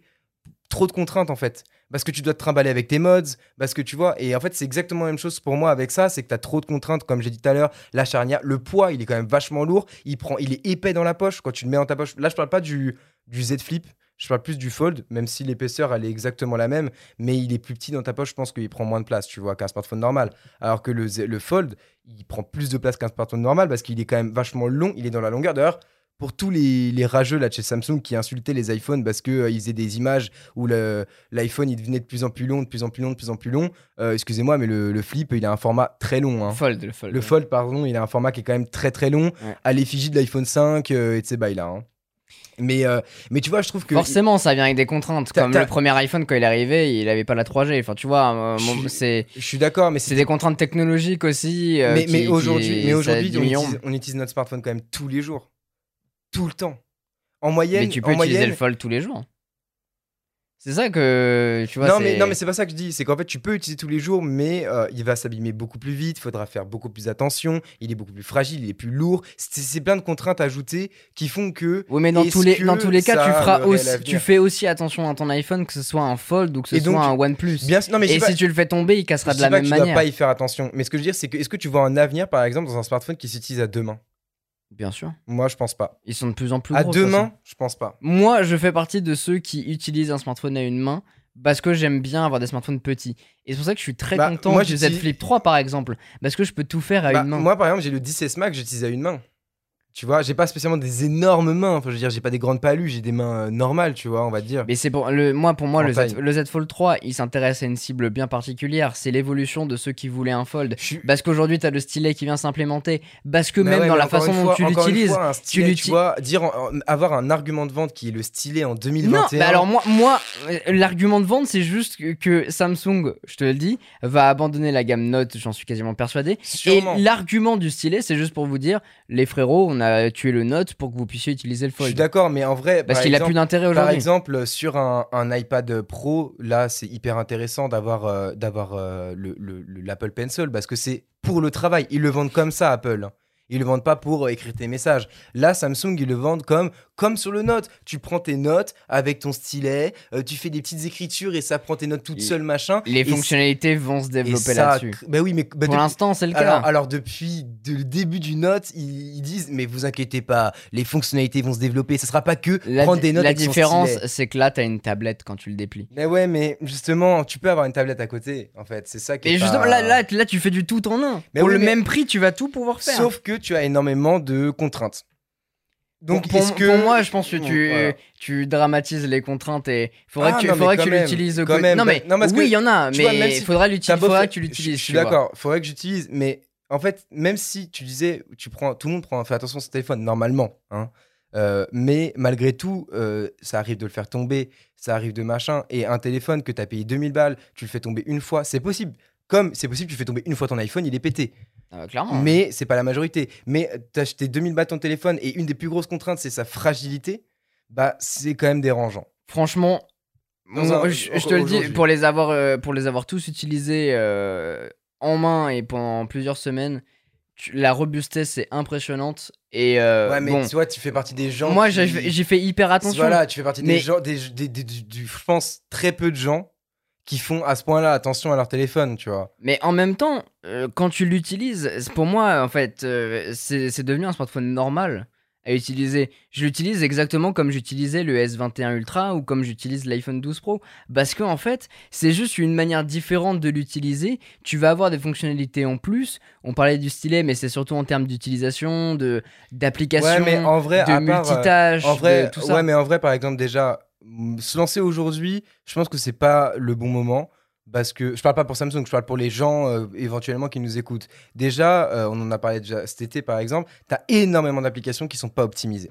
Si, si, ça y est, c'est le cas. C'est enfin, enfin. Sur le Z Fold 3, ils l'ont- enfin, ils l'ont enfin, développé. optimisé. Et surtout cas- maintenant, tu peux euh, les forcer avec le mode Labs à devenir en grand écran et tout ça. Ok. Parce que en vrai, à part pour regarder une vidéo euh, en mode euh, putain, j'ai un super écran, très grand pour regarder ma vidéo, c'est trop bien. En vrai. Multitâche. Tu l'utilises avec trois applications en fais, même beaucoup temps. de mul- pour- t'as- tu fais beaucoup de multitâches Sur le toi, Z Fold euh 3, dès que j'utilise, je fais énormément de Ouais, mais par multitâches. exemple, sur ton Alors i- que je fais Quand t'es sur ton iPhone, quand Bah, t'es sur sur mon ton iPhone, je iPad, peux- je sais pas. Sur l'iPad, ouais. tu le fais? Énormément. Et pourquoi tu, si tu pouvais le faire sur l'iPhone, tu le ferais? Non, parce que mon écran est trop petit. Ah, pour, pour moi, c'est pour moi, c'est pas un bon et tu vois, argument. je, le- je le Pour moi, fais sur le, pas un Z, bon sur le argument. Z Flip parce que je le fais, euh, je le coupe en deux. Enfin, je coupe Ouais, euh, l'écran en deux. pour moi, c'est pas un bon argument que ce soit que trop petit, parce qu'en fait, c'est t'en as pas besoin en réalité de faire du multitâche comme ça. Ça dépend pourquoi. Quand, en fait, le, le Fold, par exemple, me remplace mon utilisation iPad, iPhone. Là, j'ai tout concentré en un et je peux très bien tout faire avec, euh, avec tout ça, avec juste un seul produit. Mais euh, effectivement, il est plus contraignant à déplacer parce qu'il est plus gros. Mais en même temps, plus lourd, mais en même temps, euh, j'ai le condensé de deux plus gros produits, tu vois.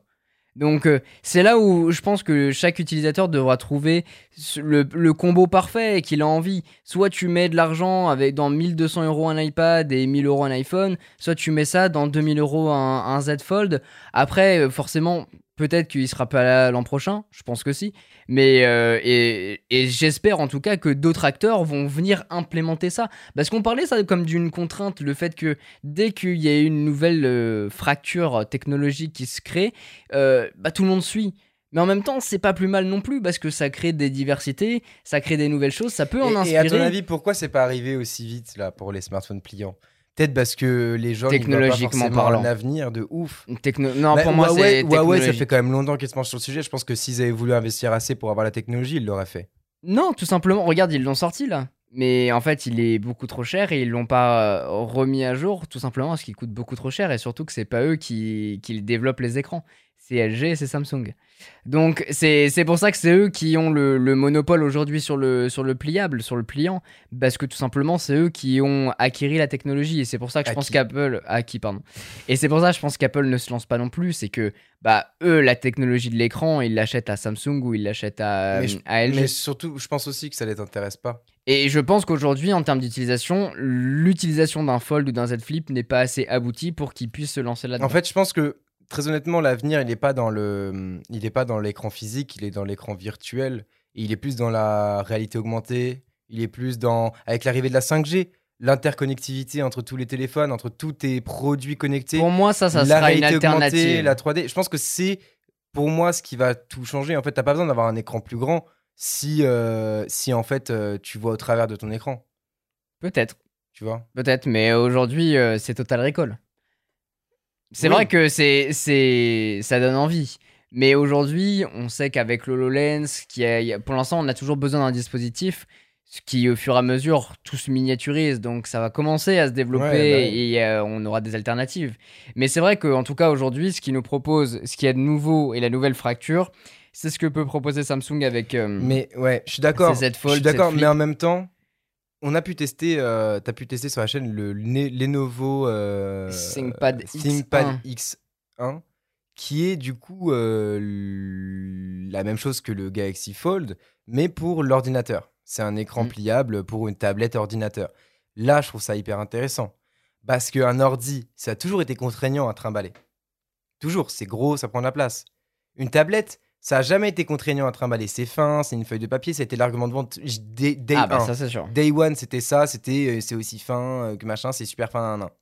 Donc, c'était le combo parfait. Pour moi, là où c'est intéressant, c'est que ça réduit, en fait, les trucs qui sont contraignants à balader, ça les réduit de taille, ok? Mais là, on est passé sur le- avec le fold, on est sur l'inverse. On est sur un truc qui est hyper simple, cool à trimballer.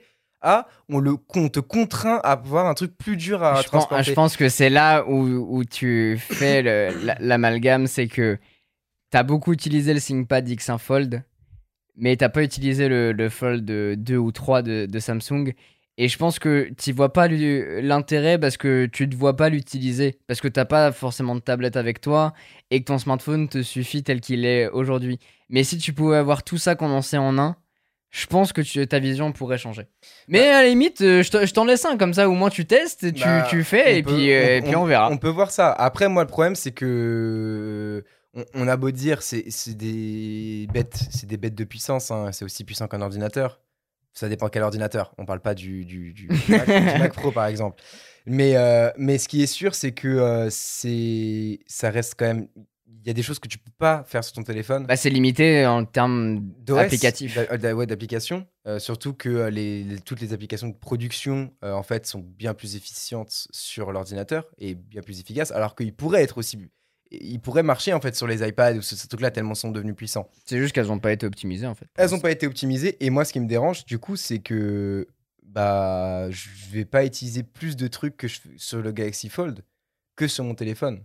Et le seul truc où vraiment, on va Parce dire... que tu n'utilises pas de Et, tablette. et le seul truc où on va dire ça peut être la régalade, on va dire, tu vois, c'est euh, bah tu te mates un petit Netflix, euh, un, un YouTube ou quoi. Mais en vrai, bah je le regarde sur ma télé connectée, je le regarde pas sur mon téléphone. YouTube. C'est ce que je t'ai dit, c'est parce que tu n'utilises pas de tablette, je pense. Quand tu utilises une tablette, tu peux. euh, le fold le suffit à lui-même. Mais ouais, mais pourquoi utiliser une tablette alors qu'en fait je suis dehors, j'ai mon téléphone, ça me suffit.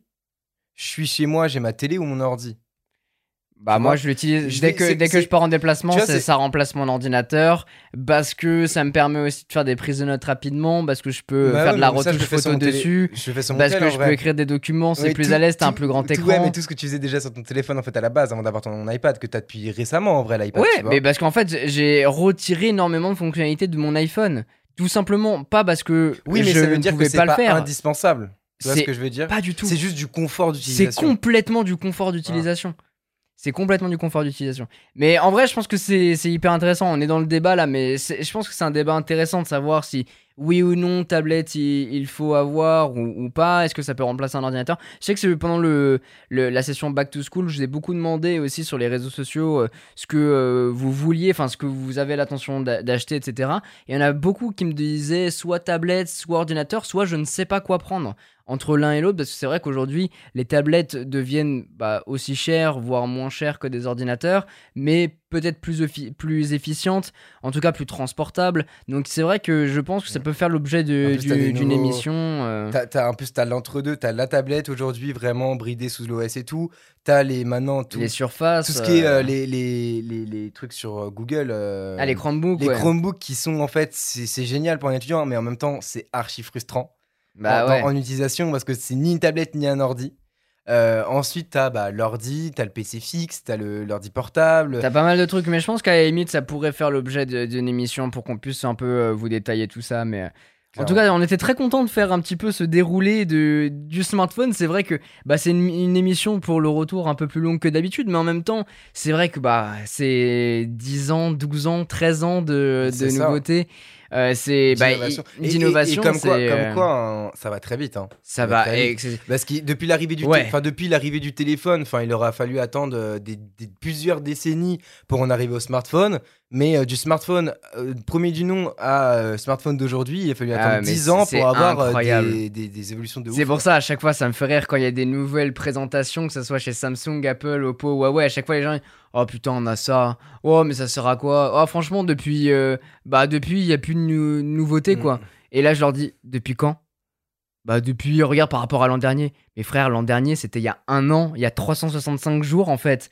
Et si tu remets ça par rapport à- au début du smartphone tel qu'on vous l'a présenté aujourd'hui, c'est énorme, c'est fabuleux. La Après, miniaturisation de tout ça est manque- fabuleux. Le truc qui manque, c'est plus le côté surprise. Waouh! Ouais, tu je, vois, je où pense on que regardait une oui. conférence Apple ou une conférence Samsung, d'un seul coup ils présentent un truc, on était en mode oh putain sa mère parce qu'on était choqués, on pensait pas que ça pouvait arriver. En Oui. fait, alors qu'en fait aujourd'hui on s'attend à tout, tu vois. On, on s'attend à dit, tout, euh, mais surtout on est, on est tellement connecté, je pense que on, on voit aussi pas mal de choses arriver. Oui, oui, aussi. Alors qu'à l'époque, on l'avait pas forcément. ouais, c'était moins facile d'avoir accès à l'information Voilà. aussi de tous ces trucs-là. T'avais euh, l'événement. C'est ça, t'as l'événement, t'es devant, tu le regardes et c'est un spectacle. C'est ça, tu découvres, ouais. c'est le cirque du soleil devant toi, Ah tu ne sais pas à quoi t'attendre avant de rentrer dans la salle. Et ça, pour le coup, c'est énorme. Et effectivement, je pense que c'est ça qui manque. ça, qui a- ça, ça- c'est ça qui a disparu. Ouais. Et, et du coup, il y a des gros trucs comme euh, bah, l'annonce du, du Fold. Bon, après, le problème, c'est qu'ils ont, ils ont eu des problèmes au début avec leur premier. Mais l'annonce du Fold qui est un peu. Ça, tout ça a fait juste waouh pendant 5 minutes. Et après, euh, bah, Ouais. c'est devenu un smartphone normal, commun. Oh, bah oui, ça existe. Ouais, c'est ça. Tu vois? Alors que des trucs comme ça, il y a 5 ans, ça aurait, on en aurait encore entendu parler aujourd'hui. Euh, Tu te souviens quand il y a eu l'arrivée de. Mais peut-être que ça sera un, un tournant qu'on qu'on ne connaît je pas pense encore. que je pense que c'est une c'est le tournant de cette de ce début de décennie. Euh, le fold le et d'ailleurs ce qui ce qui est ce qui est assez marrant du coup à remarquer après avoir fait ce podcast c'est que du coup qu'est-ce qui a marqué la décennie 2010-2020 c'est l'arrivée du Galaxy S premier du nom.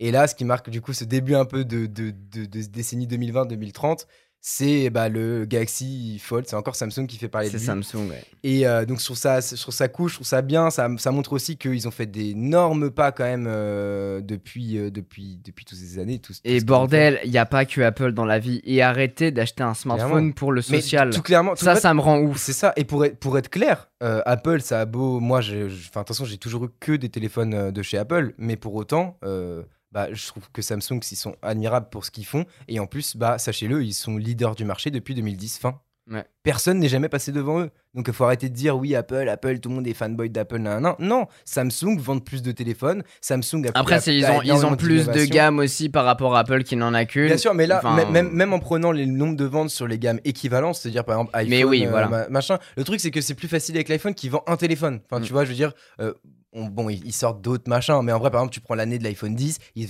ils ont vendu principalement à 80% de l'iPhone 10, tu vois. Enfin, genre, c'est énorme. Mais, mais ouais, voilà. En tout cas, c'était hyper intéressant de, de vous partager tout ça. J'espère que euh, ce retour des podcasts vous a plu. En tout cas, là, on vous a bien gavé. Vous pouvez l'écouter en 1, 2, 3, Ouais, 4 fois. Mais en tout cas, vous avez le temps pour pouvoir bien l'écouter. Dans tous les cas, on se retrouve très bientôt pour pouvoir euh, vous enregistrer un, nou- un nouvel épisode. Et puis aussi, bientôt, on vous disait euh, September, euh, Techtober et tout ça, là. On va avoir pas mal de nouveautés, dont Apple qui a prévu son keynote, hein, Ouais. qui arrivera d'ici octobre, je pense. Et bien sûr, on couvrira ça euh, peut-être en live, mais surtout en podcast. On vous enregistrera tout ça pour vous les présenter et nous Yes. donner, euh, vous donner notre avis en tout cas dans ce format-là. J'étais ravi en tout cas de l'enregistrer. Merci Vassili d'avoir été, d'avoir Bah, été là. Merci à toi et merci à vous d'avoir écouté ça et surtout de l'avoir écouté jusqu'au bout parce que si vous entendez ça, c'est quand même que vous êtes arrivé très loin euh, dans ce podcast. Ah bah, vous ça- êtes les bestes, hein. Et ça fait plaisir. euh, Vous êtes vraiment le sang, le S comme on dit. De la veine. Le S de la veine. Ça fait vraiment plaisir. En tout cas, euh, j'espère que vous aurez kiffé cet épisode. C'était euh, c'était un, un- un long, lourd débat, assez lourd débat. N'hésitez pas à nous dire ce que vous en pensez sur les réseaux avec le hashtag la fibretech, notamment sur Twitter et sur Instagram. C'est là où on est vraiment, euh, bon, vraiment actif. Oui et non. Mais euh, en tout cas, on regarde tout ce que vous mettez sur cet hashtag et, euh, et, et, euh, et n'hésitez pas à nous dire ce que vous voyez pour les prochaines années en innovation. Peut-être qu'on en fera une part d'un prochain podcast où on, on débattra un peu de ce qu'on voit arriver dans les, pour les prochaines années. Alors, en tout cas, merci à toi, Quentin, pour, pour, ta, pour ce podcast, euh, pour tout ça. Et je pense qu'on peut se retrouver du coup la semaine pro. Exactement. On verra. Ça sera quand ça arrivera. Allez, à très bientôt. Ciao, ciao. Ciao, ciao.